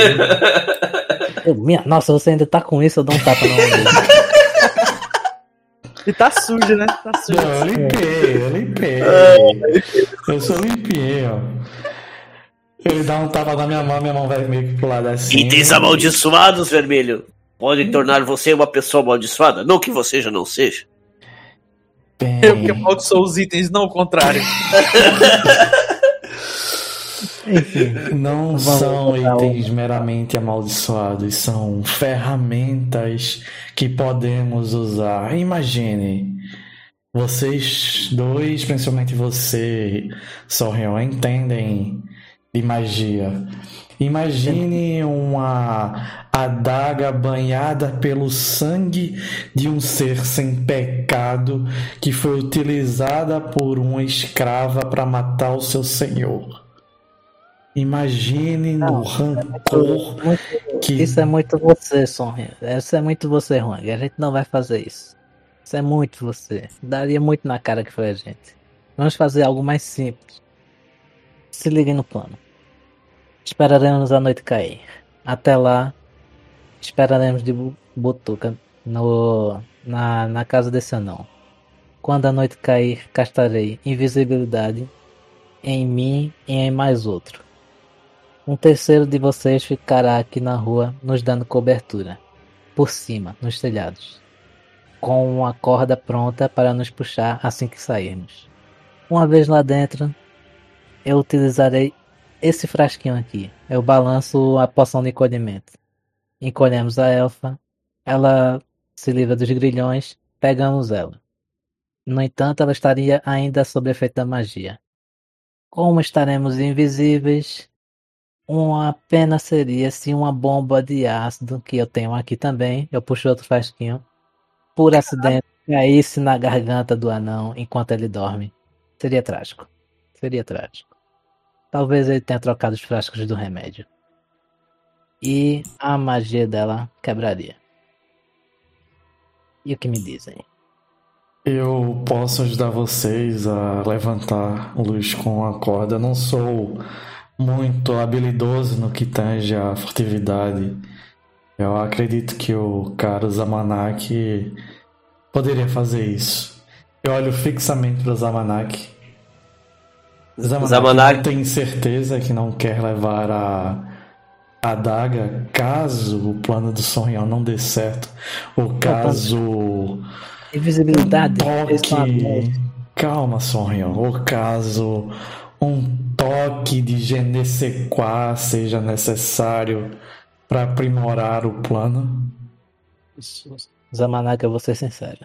Essa adaga aí é roubada. É coisa ruim. É ideia errada. Não se mete com essa adaga, não. Eu me lembro que a Lizzie falou que não poderíamos ficar mexendo com essas coisas mais. Foi o que ela disse. Então, prefiro não utilizar essa adaga, mas eu prefiro mais ainda deixar essa elfa para depois e concentrarmos em irmos atrás desse arconte do inferno. Ótimo. Eu entro sozinho, vocês só ficam com a corda. Quando você diz isso, é, é, Nak, você vê uma pequena comitiva de cinco sapiens andando assim, todos ornamentados com mantos, armaduras, armas e um amuleto, fechamento, tal qual que vocês têm, andando e dizendo: É, eu fiquei sabendo que Alderin tem mais do que uma fenda, tem uma fenda móvel. Não sei como isso é possível, nunca vi uma dessas. É, o ouro deve ser bom. Talvez esse pague melhor do que o último. Malditas fendas com mefites. Ah, Já estou cansado de matar Mefits. Aí. Sonrion, é, é, você tem algumas horas. Partimos no início da noite. Ótimo. Zamanak não tem certeza que não vai querer ajudar o Sonrion. Não precisa. Eu consigo entrar e sair rapidamente. Eu acho que Zamanak pode mais atrapalhar do que ajudar. Nesse caso. Você consegue mandar algum sinal caso algo dê errado? Sim, consigo. Vocês tiveram uma, um aviso luminoso. Jefferson, é, existem cavalos ou pôneis para serem vendidos? Pôneis, mas vocês são grandes, né? Se aquele isso é normal. pônei, pônei mongol, dá pra gente. Eu Não, pôneis, pô- pônei- pôneis é, tipo uns potrinhos. Não, beleza. Pra, pra não mesmo, né? É, Não tem nenhum tipo de animal que a gente possa comprar aqui, não, né? Pra agilizar. tem. Uma roça não? Acho que tem, só que acho que não, Deve ser caixa. que não, não- não tempo, preparei. eu acho. não preparei. Não, eu olho aqui o preço, aí eu pergunto e tu fala se tem ou não tem. É, cavalo custa Ah, 2 cidade. A cidade portuária, É, é, então sim, tem cavalos. Cavalos. cara. Jefferson, pra adiantar-lhes, pra gente fazer isso num bate e volta, eu só quero ferrar com esse não porque ele é escroto. É nada, Vamos, pô. vamos, vamos Ele é apenas um funcionário público engajado em fazer bem o seu serviço, até melhor é do que o que a lei permite. ele vai se ferrar comigo. Que eu sou Eu- vingativo. Olha só uma coisa, a gente pode Eu- dar 5 GP o- para os- um os- os- guaxinim. Guaxinim, pra quê? Hakuma é, caro do que guaxinim, cavalo. né? É. É guaxinim, é. 5 GP. Um Ele é mais macaco custa cavalo. 3. Um mais dinossauro custa 10. Um cavalo custa prefiro 2. Dinossauro. Dinossauro, dinossauro. dinossauro. Aí eu não vou ficar andando com o dinossauro, cara. Uma vaca custa 8, mas um dinossauro, um foque dinossauro, Custa 10. custa 10. É porque o dinossauro. Ah, mas é que é dinossauro- Tá ligado? É, é, é que o dinossauro de. É que é dinossauro de montaria, cara. É um, Não, é um herbívoro, não sei o que, não sei o que. Velho, é um dinossauro. O cara, você deixa de ser um dinossauro pelo que você come, o cara, não. Então, foda-se. Não, mas é tipo um cavalo réptil. é isso aí. Ah, Ah, e mais uma coisa. Zamanak. Ah, eu vou precisar daquela poção que eu lhe passei. Ah, sim. Toma Eu aqui. fico com ela na mão, em vez Eu- de guardar na bolsa. Eu, eu pego, eu, eu, eu te fa, eu pergunto pra ti. ah, eu tenho um, um frasco de ácido e um veneno de letargia. Se você quiser Eu levar, o veneno. Cara, Veneno. imagina o cara levar uma queda com isso no bolso. Eu aceito o veneno. tá, veneno eu vou passar pra ti, veneno de letargia. E, a, e água de demônio ali passo pra ti também. Vocês andam com as coisas muito. Tô pronto, tô pronto, Jefferson, pra minha missão de stealth motherfucker é lascar esse anão, filho da puta. Eu tô Beleza. perto olhando com cara de que vai dar merda. Eu pego assim, antes de vir na racinha de Matheus, eu boto assim, três moedas de prata na frente do boneco do, do JP. Três moedas que vai dar errado e a gente vai ter que ah, entrar lá. Eu digo uma coisa antes de ir. Eu tenho 10 minutos. Se eu não votar, deu merda. eu, vou, eu olho pro, pro Huang assim. Eu nem vou apostar com você porque eu já vou esperar dar a merda. Eu vou, eu vou lá jogar o percepção aqui pra ver se eu acho o melhor lugar para ficar quando. para poder entrar o mais rápido possível. Eu não tenho muita percepção, mas vou jogar pra ajudar o, o, J- o JP. É a minha missão stealth, é agora que eu me consagro. Senão o Wang tá olhando pra baixo. E não tem. E não tem. Eu tenho um, mas eu não vou gastar não. Eu tô olhando assim pra cima, tô vendo Não, o passando. tu, rola, tu rola furtividade. Enquanto o Huang tava vigiando pra ver o que é que vinha, o que é que não vinha, uma comitiva passou, né, e se incorporou com a comitiva do próprio tenente Roderick de Ferro. Essas duas comitivas começam a serpentear pelas ruas até chegar num casebre bem ornado, mais ornado que os demais, o que dá a entender que é uma espécie de pequena casa de oficial público, né? Mas com uma determinada opulência, o Sun Hyun ele começa a brechar por entre as vielas. Uma liteira pousa nessa nessa Não deu, Ah. não deu. uma liteira pousa e alguém desce e entra nesse local junto com o Roderick. Né? Meu E o Huang, que deveria estar Ah, nisso, ele observa nada. Ele fica distraído com o movimento de outros comerciantes, alguém esbarra nele no momento em que essa pessoa entra e ele não consegue ver quem é e o que é. Alguns outros soldados adentram esse mesmo local no momento seguinte em que o Sun Hyun começa a entrar pela janela. Quando o Sun Hyun entra pela janela, deixa eu. Percepção. Das-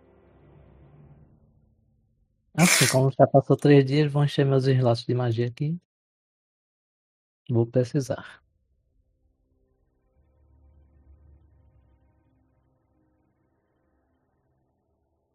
Zamanak com seu 18 vai procurar um lugar pra se esconder. Eu tô distraindo, vendo a briga de, de galo.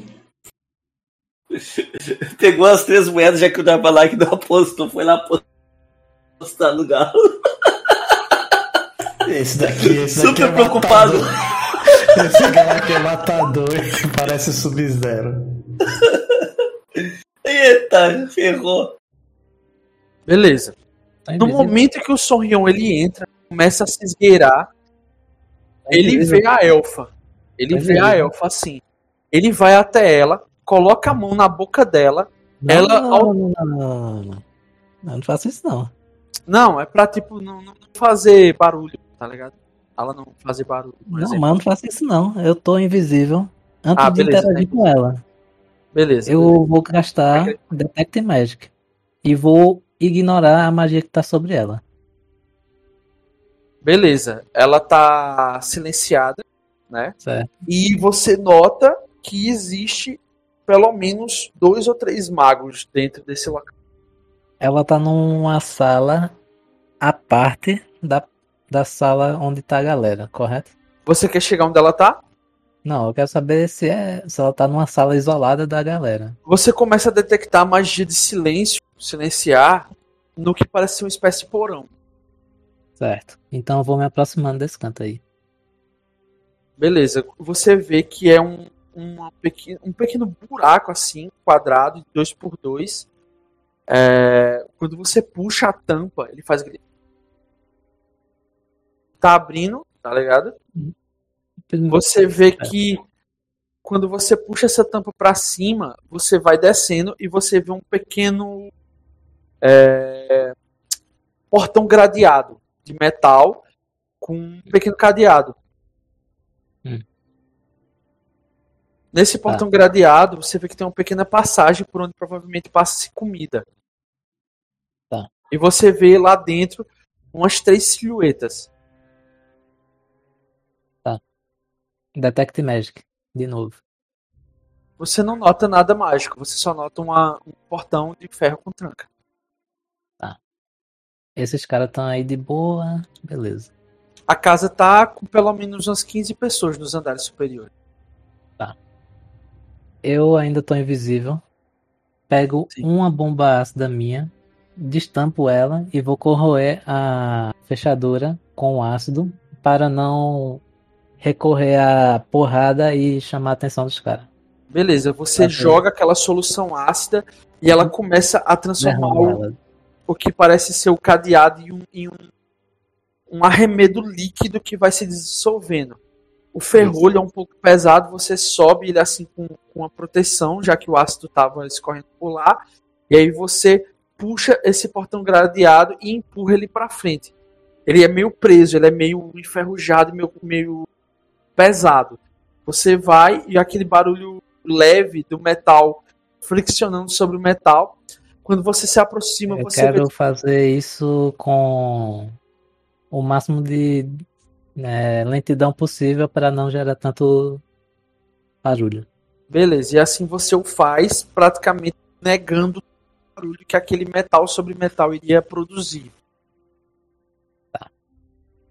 À medida Chega. que os- você adentra no local? Sim. Ela Beleza. tá lá dentro do negócio, né? Sim, à medida que o Sonrion ele vai adentrando o local assim, ele vê aquelas três silhuetas, ele vê um Halfling velho, Hum, uma elfa jovem, hum, né? E uma criança élfica. hum. Qual dessas, dessas duas aí é a que a gente viu? É a, A, jovem a ou segunda, a jovem elfa, a que tá Certo. silenciada. As outras duas pessoas não estão sob efeito do silêncio, são tipo carcereiros, né?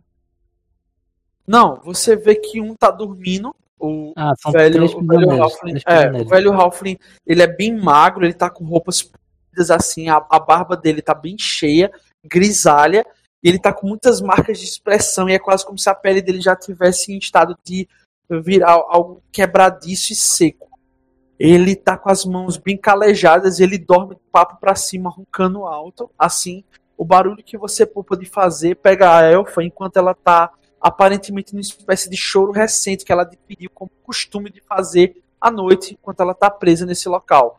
Porque aparentemente ela também é uma cativa recente. Ela automaticamente se levanta de pronto assustada, com a porta sendo aberta, observando assim. Ela vai até a criança élfica e abraça ela com força. Você vê que nenhum barulho é produzido além do, do Ralph. Eu digo a ela, eu só vou falar isso uma vez. E se vocês gritarem, Ela começa a eu olhar vou, um lado vou pro embora outro e- e balançar a cabeça assim. e a chance de procurando onde vocês, tá vendo o som, o som da tua voz. eu vou falar isso uma vez. E se vocês gritarem ou qualquer coisa, eu irei embora e a chance de vocês escaparem vai desaparecer e vocês ficarão aqui para sempre. Balance a cabeça uma vez sem me entenderam. Aí ela balança lentamente a cabeça assim, relutante. Certo. E a Eu criança tá meio que embasbacada assim, olhando pra todos os lados e, e, e sorrindo. Feito uma, uma criança deslumbrada. Primeiro eu casto Detect Magic na, na Elfa Grande. Você nota aquela mesma situação. Ela tá sobre a magia silêncio. As duas são, são sob silêncio. Certo. Ótimo. Só a pequena que tá acorrentada, né? Todos eles estão acorrentados. Até o, até o que tá dormindo. Essas correntes são mágicas ou é corrente normal? Corrente normal. Ótimo. Eu pego. O ácido. digo. Outro frasco de ácido ali. É, eu vou gastar outro frasco de ácido pra derreter a. Se não der pra derreter as correntes, eu derreto só a partezinha que prende a bola, elas ficam com os grilhões só. Beleza. E assim você o faz. Você derrete assim ela fica com os grilhões no pescoço e na cintura, que é aquele grilhão que é tipo, passa uma corrente na cintura, o grilhão e até o pescoço e, e do pescoço, ou, e da cintura puxa para o peso, só que nesse caso ela tá sem o peso e tá com a, a corrente atrelada à parede. Aí você vai na parede, despeja, você vê que ela é ligada por elos, inclusive a criança, tá ligado? E quando você solta, você vê que os dois, as duas se libertam. E ela tá tentando se comunicar com você fazendo sinais com as mãos. assim. Eu, eu estou aqui. Continue fazendo sinais. Eu consigo entender. Ela faz um sinal assim que se ela fugir, ela faz um correr, aí ela pa- passa o dedo no pescoço assim. Essa magia que vocês têm impede que vocês saiam daqui. Ela faz que não. Ela faz que a cidade não, a cidade, ela faz dá, dá um sinal assim que a cidade, a cidade. Certo. Vocês querem ficar nessa cidade? Não. Ela fala que não. Ela não é Então, daqui. Vocês podem sair daqui essa noite. Aí ela, já tentei fugir outras vezes. Sofri muito. Ela faz o sinal. Mas vocês não estavam comigo. Se eu tentar fugir de novo, vão matar a criança. E se você ficar aqui, seria o mesmo que estar morta. O velho. Ela aponta pro velho. Só posso tirar duas pessoas daqui. Além de mim mesmo. Ela, ela. Os olhos dela se enchem de lágrima. Ela faz um esgar de desespero. Ela bota a mão na boca, ela tenta produzir som. Você vê que ela, ela tá tentando falar, só que nada sai. É- Ela tenta fazer sinais assim com, a- com as mãos de que ela, ela quer ir com você, só que ela tá com medo. Com medo. Ela precisa ser convencida. Mas. O medo nada mais é do que um impulsionador. Um impulsionador que pode manter você aqui, parada assim? para sempre, ou pode lhe impulsionar para fazer algo que você nunca pensaria que seria capaz. Seria escapar daqui. Não forçarei vocês. Ela, ela Aí pede é que, ela, ela faz com que você pare momento de falar onde quer que você esteja. Ela começa a desatar a, a bata puída dela e mostra pra você as costas dela. Você vê que por cima da tatuagem que ela tem, que provavelmente é a fonte arcana que tá silenciando ela, ela tá com as costas completamente demarcadas, com milhares de chibatadas já. Nessas poucas semanas elas ainda têm cicatriz. Eu ponho a mão em cima e casto um Suf, que é a magia de cura do ocultismo, e digo: Isso é um pouco que eu posso fazer por agora. Pronto, tu pode rolar diplomacia então com vantagem aí. Vantagem Deixa eu não, é gastar um um Suf que é magia de nível 1. Aí lembrando que tu tem mais o 2 porque tu tá com a habilidade divina de tu ter estado no céu há dois dias atrás. Uh. Nice. Detalhe. É. Diplomacia. né? É. Uh! Crítico. Crítico, crítico, Crítico. crítico, crítico. Meu Deus Ela- Natural. Ela se ajoelha, começa a chorar. Mas dessa vez não de dor, não de angústia, mas de pura felicidade. Ela concorda, ela pega o que parece ser um pequeno pão sujo de mofo, assim. Ela coloca dentro das vestes dela. Ela pega a corrente, gira em torno do serra o punho, pega a criança, põe pra junto dela e ela fica esperando as suas ordens. Eu tocarei nas duas. Segurarei a mão de cada uma. Não larguem a minha mão. Espero o sinal delas. Elas aceitam? Sim, sim. E Eu você vê que ela, ela mais dois. sua mão com tamanha força, como se alguém se agarrasse a todos os fios de liberdade que você agora representa como um conceito, não como um ser. Ah, não precisa ser- apertar tão forte. Eu não sou um fantasma. Eu só. Só sou sinistramente maneiro e estou invisível. Eu casto magia de nível. As duas magias de nível 2 de invisibilidade e- nelas e digo: Vamos agora. Beleza, quando você tá saindo, o Halfling, ele começa a... Ele se vira um pouco assim, ele olha com os olhos meio apertados, ele vê a eu Elfa jogo um saindo. veneno de. Eu jogo veneno nele de letargia que eu peguei com o JP. Pra ele voltar a dormir. Beleza. Você vê ele assim, ele... Muito bom, cara. Aí ele... Zara! Pontinho heróico aí. Zara, é você? Está tentando fugir de novo, sua elfa? Aí ele automaticamente já cai, porque parece ser um líquido espesso na boca do, do Ralph. Ele. Aí ele cai sentado assim, ele. Minha boca tá. E ele cai assim pra, de cara no chão. Beleza. Partia. Seguindo o caminho que eu abri. Aí ela, aí ela olha pra você assim e faz. Aponta pra ele. Ela- ele, vendo, aí ela tá faz invisível. ele, legal, ele é legal. Ela faz. Eu digo, ele só está dormindo. Ela fica receosa, olha pra trás assim, põe a mão na boca, O horrorizada. velho babando. o velho com, com um corpo totalmente inerte, todo engembrado, como se estivesse morto, de- dropado no chão. E aí ela começa a seguir você, passos pequenos Mas e. elas estão invisíveis. Sim, sim. Beleza. Quando você chega no topo da escada, você sente um jorro, uma onda arcana. Como se fosse um sino batendo, declarando que deu a hora. Nisso, você vê toda a sua magia de invisibilidade cair como milhares de flocos arcanos no chão. É. E palmas lentas começam a ser dadas enquanto uma silhueta dobra a esquina na sua direção. Não existe anti-invisibilidade. O que é isso? Calma, você vai entender por quê. Porque você usou furtividade nesse e em tese sua magia foi detectada. Enfim, tem Ah, mas não pode. Calma, eu não tô frustrando os planos, não. Eu não tô frustrando os planos, tem calma.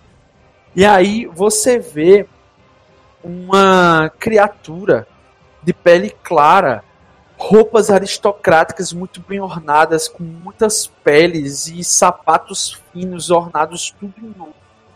Com uma pequena rapieira totalmente cravejada, com milhares de detalhes de divindades necróticas, girando lentamente essa rapieira. Eu sei que você está aqui, criaturinha. E esse ser olha para você